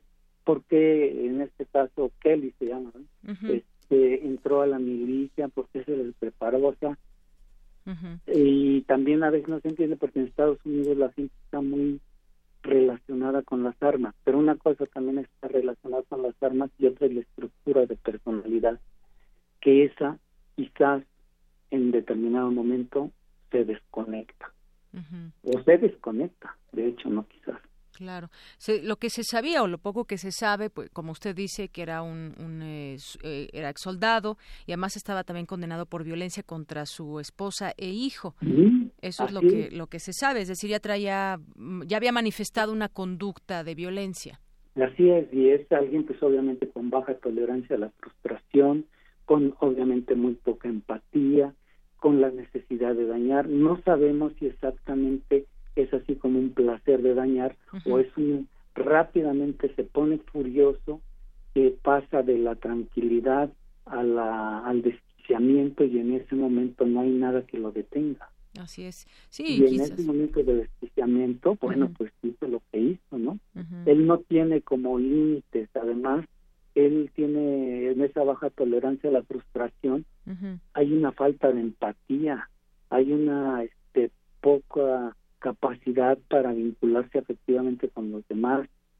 E incluso la relación por ejemplo contra su suegra pues va a estar desplazada de aspectos obviamente no resueltos desde su infancia no Así es, sí, él había sido, estaba en la milicia y bueno, pues eh, finalmente tuvo un juicio, fue condenado a 12 meses por violencia justamente contra su esposa e hijo.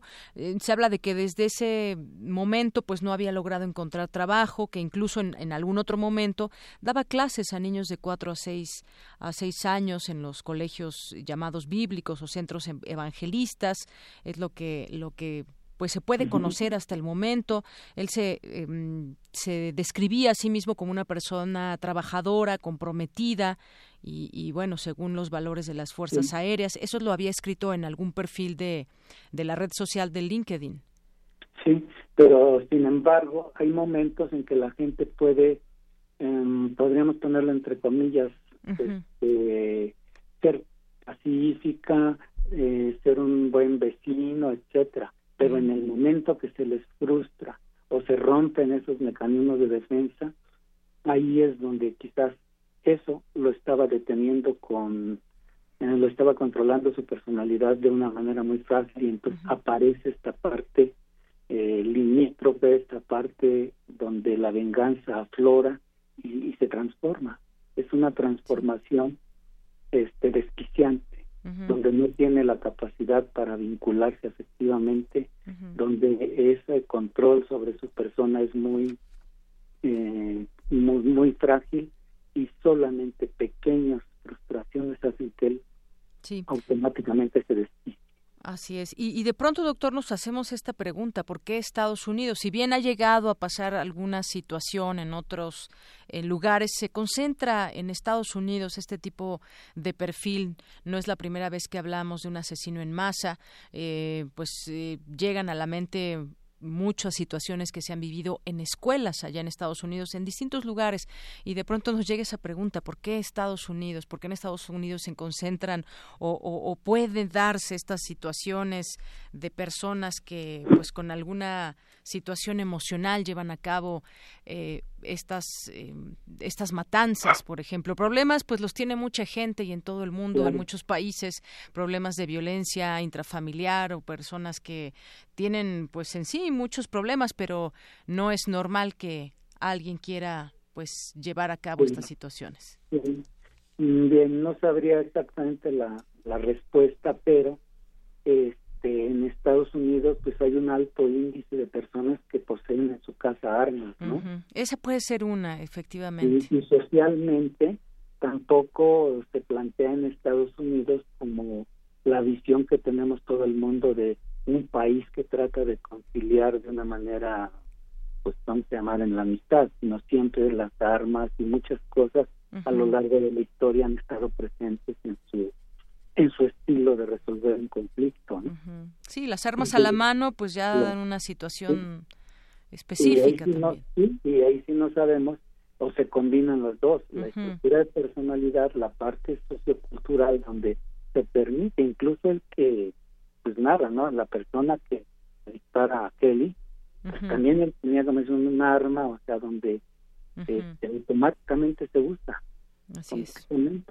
Entonces, hay una parte donde se permite al menos o sí hay un permiso donde la gente se puede sacar con determinadas características y tener un arma pues poderosa no así es el placer de usar las armas para muchos que van a sitios pues donde pueden utilizarla para disparar simplemente eh, sentir esa emoción que le encuentran muchas personas. Es el placer de usar las armas, no evidentemente no no contra las personas, pero hay muchas mucha gente en Estados Unidos que por placer utiliza las armas y se van a lugares específicos para tirar.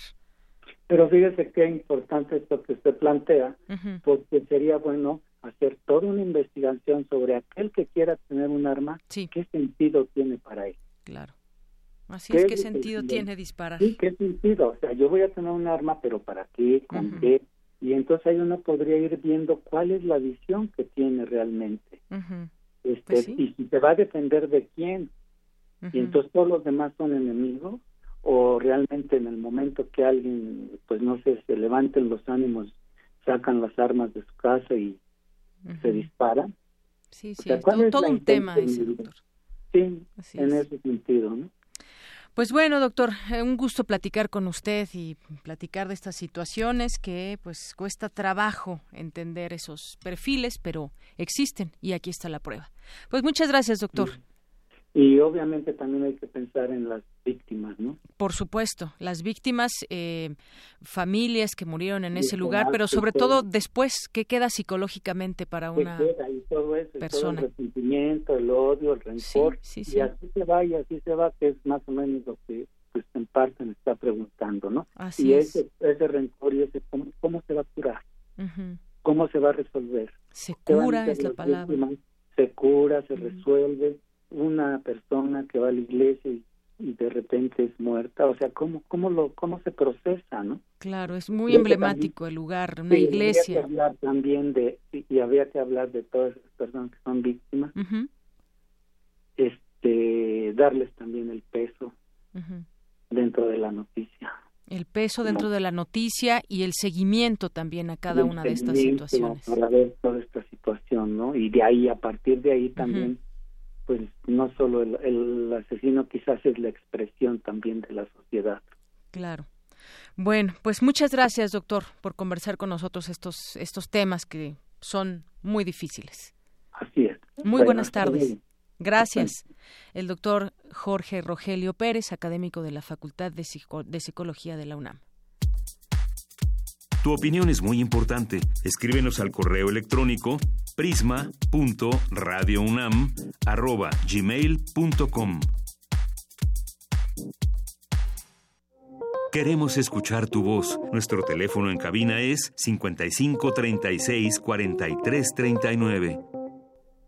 Continuamos y vamos ahora a otros temas. Vamos con mi compañero Abraham Menchaca. Buenas noticias para el sector energético de nuestro país. Se descubrió el mayor yacimiento de petróleo en 15 años. Cuéntanos, Abraham.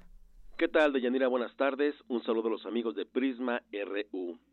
Pemex confirmó el hallazgo del mayor yacimiento terrestre de gas y de petróleo Ixachi 1, el cual tiene un volumen original de 1.500 millones de barriles diarios de petróleo crudo, de los cuales solo se pueden extraer 350 millones de barriles debido a las condiciones del depósito ubicado en la cuenca de Veracruz. Al confirmar la noticia, el presidente Enrique Peña Nieto destacó que el nuevo yacimiento representa el hallazgo más importante realizado por Pemex en campos terrestres en los últimos 15 años. Sin embargo, las cifras más recientes publicadas por la Comisión Nacional de Hidrocarburos advierten que la aportación real de Ixachi 1 es mínima frente al potencial de producción del país. Para el maestro Fabio Barbosa Cano, académico del Instituto de Investigaciones Económicas del UNAM, el nuevo yacimiento tendrá una aportación mínima al mercado petrolero nacional.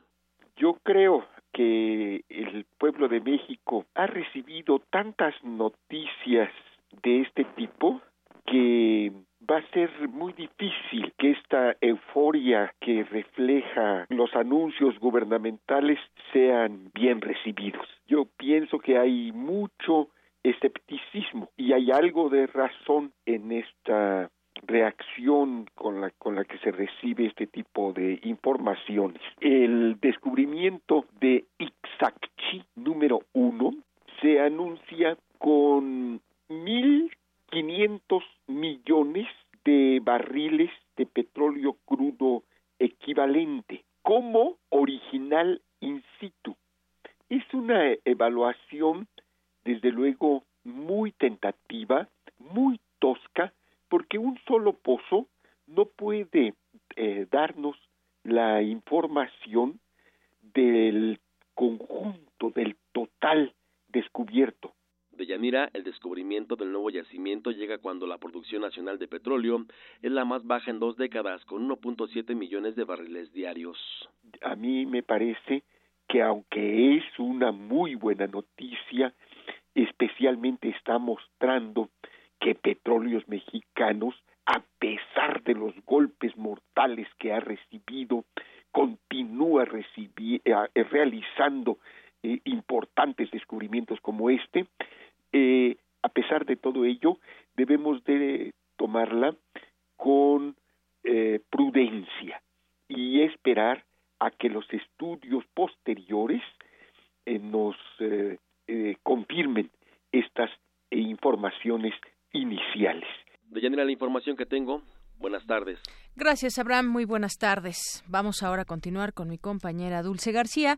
Estuvo ahí en el Instituto de Investigaciones Jurídicas de la UNAM, donde expertos reflexionaron sobre las repercusiones de la biopolítica y la necropolítica en las sociedades actuales. Dulce. ¿Qué tal, Deyanira? Muy buenas tardes a ti al auditorio de Prisma RU. La biopolítica engloba una gran cantidad de conceptos y cuestiones de índole teórico-filosóficas, políticas y éticas, así como las prácticas de gobierno. A partir del año 2000, en la biopolítica se reflexiona sobre temas como el auge del neoliberalismo, la guerra contra el terrorismo, las políticas racistas y genocidas, las posturas del neocolonialismo, las innovaciones biológicas y tecnológicas, el narcotráfico, los feminicidios, entre otros lo que convierte a esta materia en la clave interpretativa del ejercicio del poder actual. Durante el primer coloquio internacional sobre biopolítica y necropolítica llevado a cabo en el Instituto de Investigaciones Jurídicas de la UNAM, la doctora María Inés García Canal, académica de la Universidad Autónoma Metropolitana, explicó que la biopolítica es la política que se ocupa de la vida, por lo que hay que prestarle suma atención. Escuchemos. Dentro de esa noción, y por qué esa noción que en algunos momentos llega a ser confusa, se junta posiciones y posturas eh, teóricas y políticas aún contradictorias, es que va a depender qué se entiende por política, por un lado, y qué se entiende por vida del otro. Y, y, además, o sea, va a ser diferente según el acento recaiga en la política o en la vida. La doctora resaltó que la dificultad de la biopolítica radica también en las diferentes perspectivas que tienen las personas de lo que significa la vida. Señaló que esta materia supone una ruptura histórica de las formas de ejercicio del poder en Occidente. Es decir, había un poder de soberanía previo y ahora estamos ante un biopoder, ¿no? un poder centrado en la vida cuyo sujeto fundamental es la población y los mecanismos de ejercicio del poder son la economía política. Es decir, que hay un, aquí se produce una ruptura y una reformulación de todo lo que había sido la política, o sea, había sido la teoría política y jurídica acerca del poder de la soberanía. Es un nuevo tipo de ejercicio del poder en Occidente. Finalmente les comento que la experta precisó que la necropolítica también repercute en la sociedad porque tiene que ver con el beneficio de matar al otro en función de aquellos que merecen vivir, lo que se relaciona con cuestiones de racismo. La muerte del otro, la muerte de la mala raza, de la raza inferior o degenerada o anormal, es la que hará la vida en general más sana y más pura. Entonces es a partir de ahí en donde este, en algunos otros textos lo dirá claramente que no hay Estado que no lleve adelante políticas racistas. La tanatopolítica es el otro, la otra faz de la biopolítica. No hay biopolítica sin tanatopolítica. Es decir, es también una manera de controlar y de administrar la vida, no solamente la vida, sino también la muerte. Deyanira es el reporte. Muy buenas tardes. Gracias, Dulce. Buenas tardes. Vamos ahora con mi compañera Virginia Sánchez. Alumnos de la licenciatura de Energías Renovables se están convocando al Congreso de Energías Renovables 2017. ¿Qué tal, Vicky? Buenas tardes. Adelante. Hola, ¿qué tal, Deyanira y auditorio de Prisma RU? Muy buenas tardes. Así es, pues con el objetivo de encontrar un punto de encuentro entre estudiantes para compartir los avances científicos y tecnológicos en el área de las energías renovables y asimismo que los estudiantes compartan su experiencia y conocimiento con personas de la academia, de la comunidad científica, del sector empresarial y gubernamental, del 7 al 9 de noviembre se llevará a cabo el quinto Congreso Nacional de Estudiantes de Energías Renovables, CENER 2017, en el Instituto de Energías Renovables de la UNAM, Campus Morelos. Cada año, el Congreso ha tenido un tema central. Esta vez el tema será la energía solar fotovoltaica. Gabriela Ruiz Rendón, estudiante de Ingeniería en Recursos Renovables en el Instituto y coordinadora del Congreso, nos comparte la importancia del mismo. Este año nosotros tenemos como tema central la energía solar fotovoltaica. Entonces nos encargamos de contactar a los mejores expertos del país en el tema de energía solar fotovoltaica de todos los sectores, tanto del gobierno como del sector empresarial como de la academia. Los estudiantes pueden llevarse una experiencia muy grande al compartir todos estos puntos de vista, tanto el punto de vista de la Secretaría de Energía como de las empresas privadas, de la participación que están teniendo las empresas ahora que se abrió el mercado energético para las energías renovables. Entonces, nos parece muy importante que los alumnos acudan a este tipo de eventos como lo es el CENER para que ellos enriquezcan la visión que tienen de las energías renovables. Se pide que todos los alumnos que se preregistran tengan ya alguna especialización en el tema de energías renovables. Es decir, que si están en licenciatura, ya estén cursando algún semestre, digamos, pasando de la mitad de la carrera, que estén en maestría o en doctorado, porque así pueden aprovechar más lo que les puede dejar el tener. La discusión sobre el tema de la sustentabilidad, las energías renovables, la huella ecológica que vamos dejando y cómo resarcir los daños que ha implicado son temas de suma importancia que bien han sabido retomar los estudiantes del instituto en el Congreso. Así lo señala Luis Rendón. Aquí en el Instituto de Energía Renovable, a nosotros nos importa mucho el tema de la sustentabilidad, porque sabemos que actualmente estamos en un mundo que ya no nos permite consumir al mismo ritmo que se hacía en hace muchos años, ¿no? Entonces, la sustentabilidad, las energías renovables y el medio ambiente para nosotros son un tema muy importante que nosotros queremos dar a conocer no solo a estudiantes, sino a las personas fuera de la comunidad científica. Y nosotros somos quienes llevamos este conocimiento nuestras familias, a nuestros amigos, a nuestra comunidad y el impacto que nosotros podemos tener en una comunidad, ya sea a nivel local, a nivel estatal. El CENER es un, digamos, un parteaguas para que nosotros podamos hacer algo y crear este impacto en, a nivel local, por ejemplo. Entonces, sí nos parece muy, muy importante que los alumnos se empapen de estos temas. Por ejemplo, tenemos talleres de cómo calcular tu huella ecológica, cómo funciona un cocedor solar, y son pequeñas cosas que nosotros, si las implementamos, pueden hacer un, un cambio importante.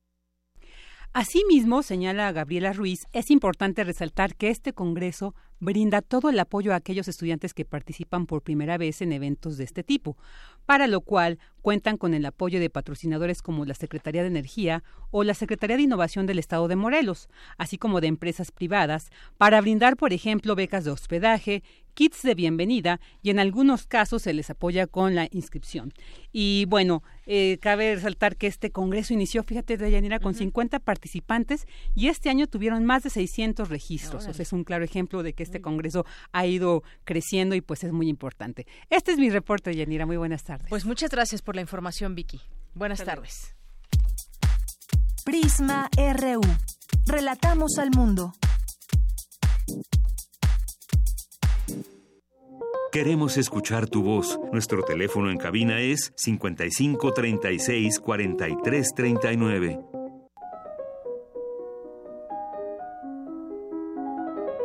Cartografía RU con Otto Cázares. Bien, pues ya estamos en Cartografía RU, muy contentos porque pues hace una semana justamente decíamos de las calaveritas y demás, hubo muy buena eh, comunicación con los radioescuchas y además algunos regalitos como el como los que nos hizo aquí. Y que Tecuani, nos hizo unos ¿eh? A través de una mirada de rayos X, ¿no? Porque está mi, mi interior. Está tu interior reflejado ahí. Estoy yo representado como calavera. Y que tecuani, qué maravilla. Muchas gracias. Es una maravilla. Qué manera de comenzar, Yo también me parezco, ¿eh? ¿no? Sí, por supuesto. Somos de Yanira y yo. Qué maravilla y que muchas gracias por muy esto. Detallista. Y ya tendremos ocasión de celebrarlo ahorita en unos minutos. eh, yo estoy muy expectante por lo que sucederá. Estoy desde luego contento de compartir estos micrófonos contigo, de Yanira, y de lanzar palabras al aire, ahora acompañado por los radioescuchas, Muy bien. haciendo realidad ese sueño de muchos teóricos de la comunicación de hacer la radio reversible y que el radioescucha eh, desde el otro lado se vuelva también productor de contenidos, que es lo que va a ocurrir en esta ocasión. Claro, que su opinión también. Exacto. Y es que hoy vamos a leer eh, algunos de los poemas que han escrito eh, los radioescuchas de Prisma. y yo, por mi parte, quiero compartirles algunas reflexiones eh, surgidas después de haber leído la entrevista que le hizo Carlos Rubio a Juan Villoro acerca de su último libro publicado y que consiste en una reflexión acerca de la lectura. A mí me gustaría tomar la oportunidad por los cabellos de esta, del tema de esta entrevista, del libro y de la lectura, y eh, voy a tomar la oportunidad de los cabellos para hacerles una oportuna invitación para celebrar el Día del Libro, que va a ser el próximo viernes, el 11 de noviembre. Muy bien. Eh, primero quiero empezar con una pregunta. Hablando en términos generales, ustedes que me escuchan en casa o en el automóvil, o tú, Deyanira, ¿ustedes creen que exista algo en un libro que sea indestructible? No me refiero, desde luego, a esas páginas que tan fácilmente pueden eh, crepitar. Exacto. ¿Existirá algo que se condense como idea en el objeto libro y que eso, en tanto que idea, sea indestructible? En suma, la pregunta es, ¿ustedes creen que haya algo del libro que sobreviva al fuego que destruye bibliotecas enteras? Para contestar a esta pregunta, o mejor dicho, para abrir un horizonte de posibilidades, abrir un abanico de, de, posibles respuestas, tendríamos que echar mano de lo que podríamos llamar, siguiendo al filósofo Hans Blumenberg, el plexo metafórico del libro. Los libros, las bibliotecas, son la metáfora de, lo, de la totalidad de lo experimentable. En las bibliotecas se encuentra todo lo que como especie hemos imaginado, todo lo que como especie hemos deseado, repudiado, todo lo que por aquello nos hemos sentido fascinados, aunque ya no estemos fascinados más con esos temas o ya no nos acordemos que lo estuvimos como especie. Hay que entender a los libros como las encarnaciones de lo experimentado, coágulos de nuestros deseos, de nuestras inquietudes, de nuestras pasiones, etcétera, etcétera todas las experiencias y cuando las leemos, las incorporamos a nuestras biografías. Nos convertimos de algún modo en Aquiles o en Rama, eh, nos volvemos en Lindoro, pero también nos convertimos en Maldoror si leemos al Conde de Lutremont. Ahí, en todos los libros, la experiencia del mundo está a nuestra disposición. Eh, disponibilidad que no significa familiaridad con el mundo. El que dispongamos de él en forma de biblioteca no nos asegura que entendamos el mundo, desde luego. La biblioteca entonces es una metáfora de la totalidad de lo experimentable. Pero hay en este punto un acerto pesimista, con acentos demasiado realistas. Esa colección de experiencias, ese infinito de sensaciones que habita en la biblioteca, puede perderse de un abrir y cerrar de ojos. Heinrich Heine, que es un escritor del romanticismo, decía que al final toda la humanidad se encarga de liquidar la gran herencia del pasado y que el gran libro de la vida estará hecho trizas rápidamente o quizás antes por una bancarrota universal. La bancarrota universal, dice Heinrich Heine. La bancarrota universal tiene una extensísima historiografía abundan los libros de historia en torno a la destrucción de los libros, en torno a la destrucción de las bibliotecas, por incendios, por saqueos, por descuidos fatales como la gran biblioteca laberinto de los benedictinos que aparece en el nombre de la rosa de Humberto Eco, que termina completamente incendiada. La destrucción puede ser accidental o puede ser sistemática y bien pensada, como la circunstancia de que Ben Alas haya dejado solo intactos los libros de Aristóteles cuando prendió fuego a la infinita biblioteca de Alejandría, en la que ha sido la pérdida de libros quizás más grande de la historia. Las llamas de los libros se han alzado altísimas, como cuando los conjurados romanos prendían fuego al Palatino, o como incendios forestales que vuelven rojas las noches y los días. Libro y fuego más allá de una metáfora, son palabras contiguas. Eso lo supo muy bien Ray Bradbury. Sófocles, por ejemplo, eh, el gran poeta trágico, escribió un total de 107 tragedias, de las cuales solo sobrevivieron al fuego, al botín, al saqueo, siete de ellas, que son fundamentales para pensarnos como especie. Sobrevivieron Edipo Rey, Edipo en Colono, Antígona, Electra, Ajax y otras más, sin las que sería imposible siquiera hablar de nuestra estructura psicológica.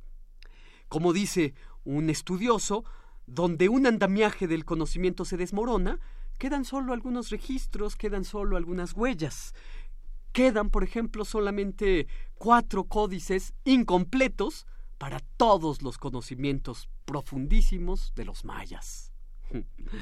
A veces, por supuesto, podemos sentirnos abrumados por la infinita eh, cantidad de libros existentes y basamos la autoridad del libro en su abrumadora cantidad, como dice un estudioso. Pero yo opino que un solo libro puede ser el más importante.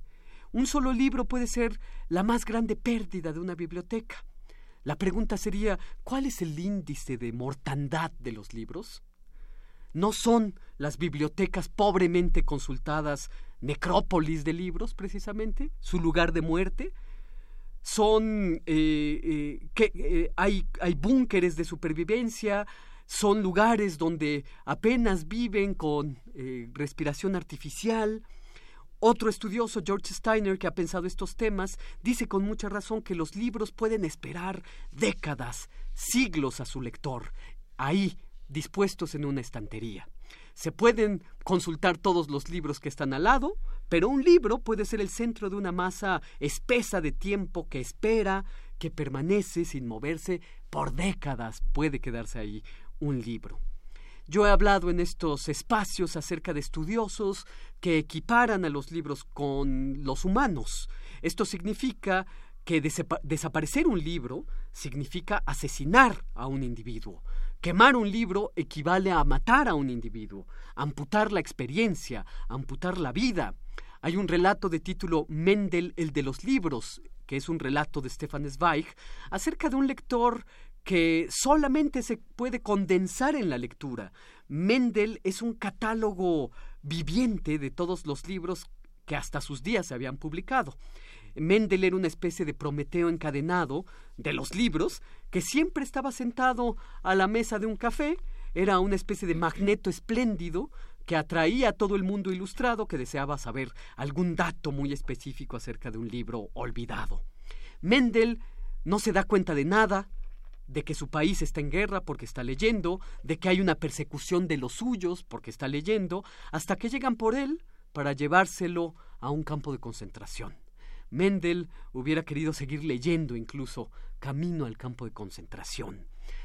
Otra pregunta. ¿Qué se pierde exactamente cuando muere un gran lector? ¿Es menos doloroso eh, la pérdida de un gran lector que la pérdida de una gran biblioteca? ¿Qué ocurre con alguien que termina de leer la comedia humana de Balzac? ¿Qué ocurre en su interior? ¿Qué ocurre cuando muere el lector de la comedia humana de Balzac? Eh, y no me refiero solo a, a, lo que ha logrado obtener, me refiero, me refiero, a su transformación. ¿De qué sirve leer libros si no te transforman? En suma, eh, ¿qué de lo leído permanece en el interior de un individuo? Es otra de las preguntas. Leer a Montaigne es menos leer que conversar. Leer a Walter Benjamin es menos leer que estudiar. Leer a Novalis es menos leer que imaginar. Ahí les va una idea benjaminiana. Hay que procurar permanecer como un huésped en nuestra propia biblioteca. Eh, sean cuantos sean los libros que tenemos. Pueden ser muy pocos o pueden ser muchos, pero hay que permanecer ahí como un huésped, que además la biblioteca te va a tratar como una anfitriona muy generosa. Hay que leer libros como si se tuvieran puestos, o bien, se estuviera utilizando un microscopio o se estuviera utilizando un telescopio. Shakespeare extrajo más de las vidas paralelas de Plutarco que toda la Academia Inglesa en 390 años de estudio y de publicaciones. Eso es un hecho. La biblioteca entera de miles y miles de ejemplares de Alfonso Reyes está condensada como coágulo en su obra completa. Es decir, que eh, la Biblioteca de Reyes la publica el Fondo de Cultura Económica. Eh, todo el infinito o el límite del libro no está tanto en el texto como en el lector. El infinito del libro está en los ojos, no en las letras. Los ojos pueden transformarlo todo en cosas maravillosas. La lectura, entendida como una operación de tormenta y de ímpetu. Bueno, de todos estos temas hablaremos en un interesante coloquio al que yo quiero invitarlos a quienes nos escuchan. Es un coloquio eh, organizado por, eh, eh, por el historiador, erudito profundo en estos temas, que es un amigo, por cierto, de, de Radio UNAM, que es Camilo Ayala Ochoa, que pertenece a Publicaciones y Fomento Editorial de la UNAM. Este coloquio tiene el interesante título Páginas extrañas, crueles y mórbidas, y, yo participaré en una charla titulada precisamente Lo que del libro sobrevive a las llamas, que eh, este coloquio se llevará a cabo este viernes 11 eh, de noviembre en el Colegio de San Ildefonso. Eh, comienza a las ocho y media de la mañana. Eh, a las ocho y media de la mañana comienza el registro. A las nueve es la charla de apertura que irá por cuenta de Joaquín Díez Canedo, director de eh, general de publicaciones y fomento editorial de la UNAM, y luego continúa la conferencia inaugural interesantísima de Rafael Pérez Gay. continúa hacia las 10, con 10 minutos con una, la primera mesa redonda una mesa con el título Libros raros, inexistentes o peligrosos. Qué maravilla, qué interesantísimo. Con Ricardo Bernal, Cecilia López Ridaura, eh, una mesa moderada con Odette ah, Alonso. Después viene un receso, viene la segunda mesa del día que se llama Bibliotecas y libros perseguidos o destruidos. Ahí eh, participamos Francisco de León, de la Facultad de Filosofía y Letras de la UNAM, y yo con eh, la mesa, con la charla, mejor dicho, que sobrevive a un libro en llamas. Y después, hacia la mediodía, 12.45, comenzará la tercera mesa con el título Autores infames, vengativos y apropiadores. Eh, bueno, pues se, antojan muy bien mucho los títulos. Y ¿eh? esta precisamente es la que aquí están dos ponentes, es Gerardo Gervasio Rayón y Camilo Ayala Ochoa, nuestro amigo organizador. Entonces, pues, pues, ahí está la invitación. ahí está la invitación y bueno, esto es lo que yo tengo que decir este eh, lunes eh, cartográfico. Muy bien, pues muchas gracias como siempre, muy interesante todas estas reflexiones que nos dejas y nos respondemos a la pregunta cada quien nosotros. Sí, claro, por supuesto. Que sobrevive a, así es, libros. muchas gracias. De nada y hasta el próximo lunes. Muchas gracias a Ike Tecuani por estos obsequios. Muchas gracias también a los que nos mandaron sus calaveritas. Sí, muchas gracias. Todos ellos tienen eh, derecho a un, a un libro que les he traído como obsequio. Entonces, yo lo voy a dejar aquí en la en mm, aquí lo difusión cultural. Y ya nosotros nos arreglamos ahí para la de las redes. sí. Muy bien, muchas gracias, Otto. Gracias y hasta, luego. Relatamos al mundo. Relatamos al mundo. Sala Julián Carrillo presenta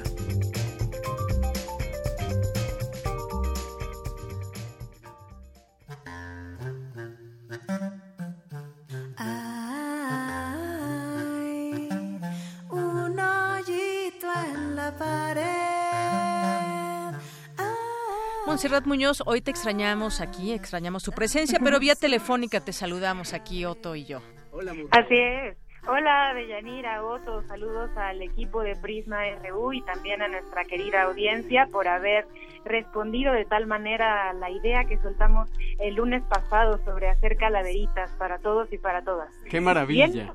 pues en esta sección, eh, la sala Julián Carrillo presenta, estamos muy contentos de darles eh, noticias, noticias frescas del día, del momento, así que quiero que imaginen todos que suenan trompetas y tambores, porque les queremos contar que a partir de este lunes iniciamos con una agenda cultural completa de todos los días, no solo de la semana, sino de, del mes, o sea, casi todos los días están ocupados con eh, diferentes actividades, entonces si me permiten haré un pequeño resumen para que ustedes eh, que están escuchándonos puedan asistir y también ahí ya marcar en su calendario personal para que asistan a la sala Julián Carrillo. Les avisamos todas nuestras actividades, son como siempre, ya lo saben, de entrada libre y bueno, nos repartimos de esta manera. Eh, los lunes tenemos hoy también función el estreno de la obra Aventuras oníricas sobre el terrorífico mundo de Lovecraft, de Lovecraft. Esto lo dirige Eduardo Ruiz Aviñón. Entonces hoy a las 8 iniciamos, los esperamos. Los martes también tenemos el Festival de Danza Contemporánea, es un unipersonal que se llama Cuerpo al Descubierto.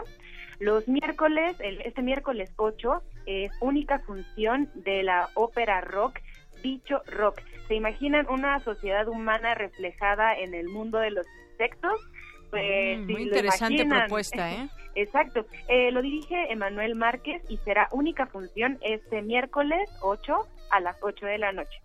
Luego, eh, los jueves, el día de Júpiter, tenemos la obra Cazadora de Cometas, que es la música de las esferas, es muy recomendable la historia de dos hermanos astrónomos y músicos, además de que en escena juegan eh, diferentes instrumentos musicales que a lo mejor muchos no hemos conocido o que no han visto todavía, entonces si se quieren acercar a la música del universo, los jueves a las 8 de la noche con esta obra de teatro. Y además algo aderezado con la estética del steampunk, que es tan querida de nuestra amiga Luz Angélica Uribe, que es talentosísima para el canto.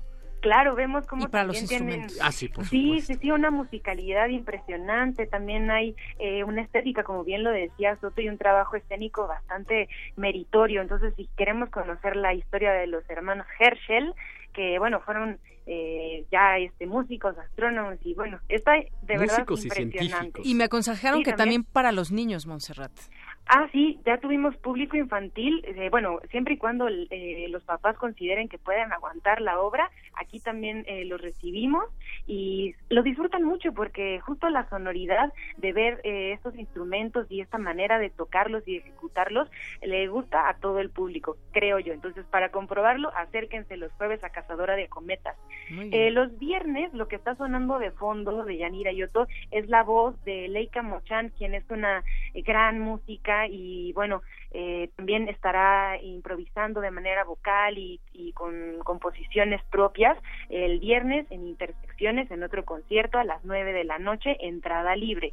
Los eh, sábados, ya para ir cerrando, eh, tenemos una obra de danza a la una de la tarde, que es la historia de cuatro personas que fueron afectadas eh, psicológicamente después de un accidente. Entonces, en esta representación dancística es que logran, pues, eh, de alguna manera subliminar, eh, bueno, más bien impregnar como el, el, trazo escénico con la historia de la tragedia. Muy recomendable también para, la, para quienes les gusta la danza. Y los domingos también tenemos una obra de teatro, se llama Estigias, es dirección de Ramiro Galeana, que sobre la que es básicamente sobre la intriga femenina. No diré más para intrigarlos, pero bueno. así cerramos más o menos como la agenda, nos fuimos un poquito rápido, pero pueden acercarse aquí ya eh, de lleno todos los días a la sala Julián Carrillo en Radio UNAM, en el mero corazón de la colonia del Valle. Los esperamos, los invitamos y bueno, también aquí estaremos haciendo comunidad con todos ustedes para seguir y bueno, pues seguiremos de Yanira Otto. Muchísimas gracias por este espacio. Pues gracias a ti, Monserrat. Y celebrando el regreso esplendoroso de la sala Julián Carrillo. claro, también los extrañé. Les mando un abrazo a la distancia y pues de nuevo los invito a todos a que se acerquen. También ustedes dejalan al equipo de Radio UNAM y claro que la sí. noche de la función. Hoy arrancamos que pegó, eh, fuego tu idea, Monse, de las calaveritas, ¿eh? Que por falta de tiempo, mira, que ya no podemos leerlas. Sí, pero bueno, ahí nos asomamos al Twitter y con el hashtag y también veía que les, les versaban también al equipo de radio, a Otto también me hiciste una calaverita, muchas gracias a todos. a Deyanira también, que ya no da tiempo de leerla, pero bueno. muchas gracias, Montserrat. A todos, que estén muy bien, bonita tarde. Te esperamos el próximo lunes. Buenas tardes. Pues ya nos despedimos, Otto. Ya no da tiempo de nada más que despedirse. Yo te lo voy a leer ahorita, fuera del aire. Fuera del aire, está bien. Muy bien. bueno. Muchas gracias. Hasta luego. Hasta luego, auditorio. Nos escuchamos mañana en punto de la una.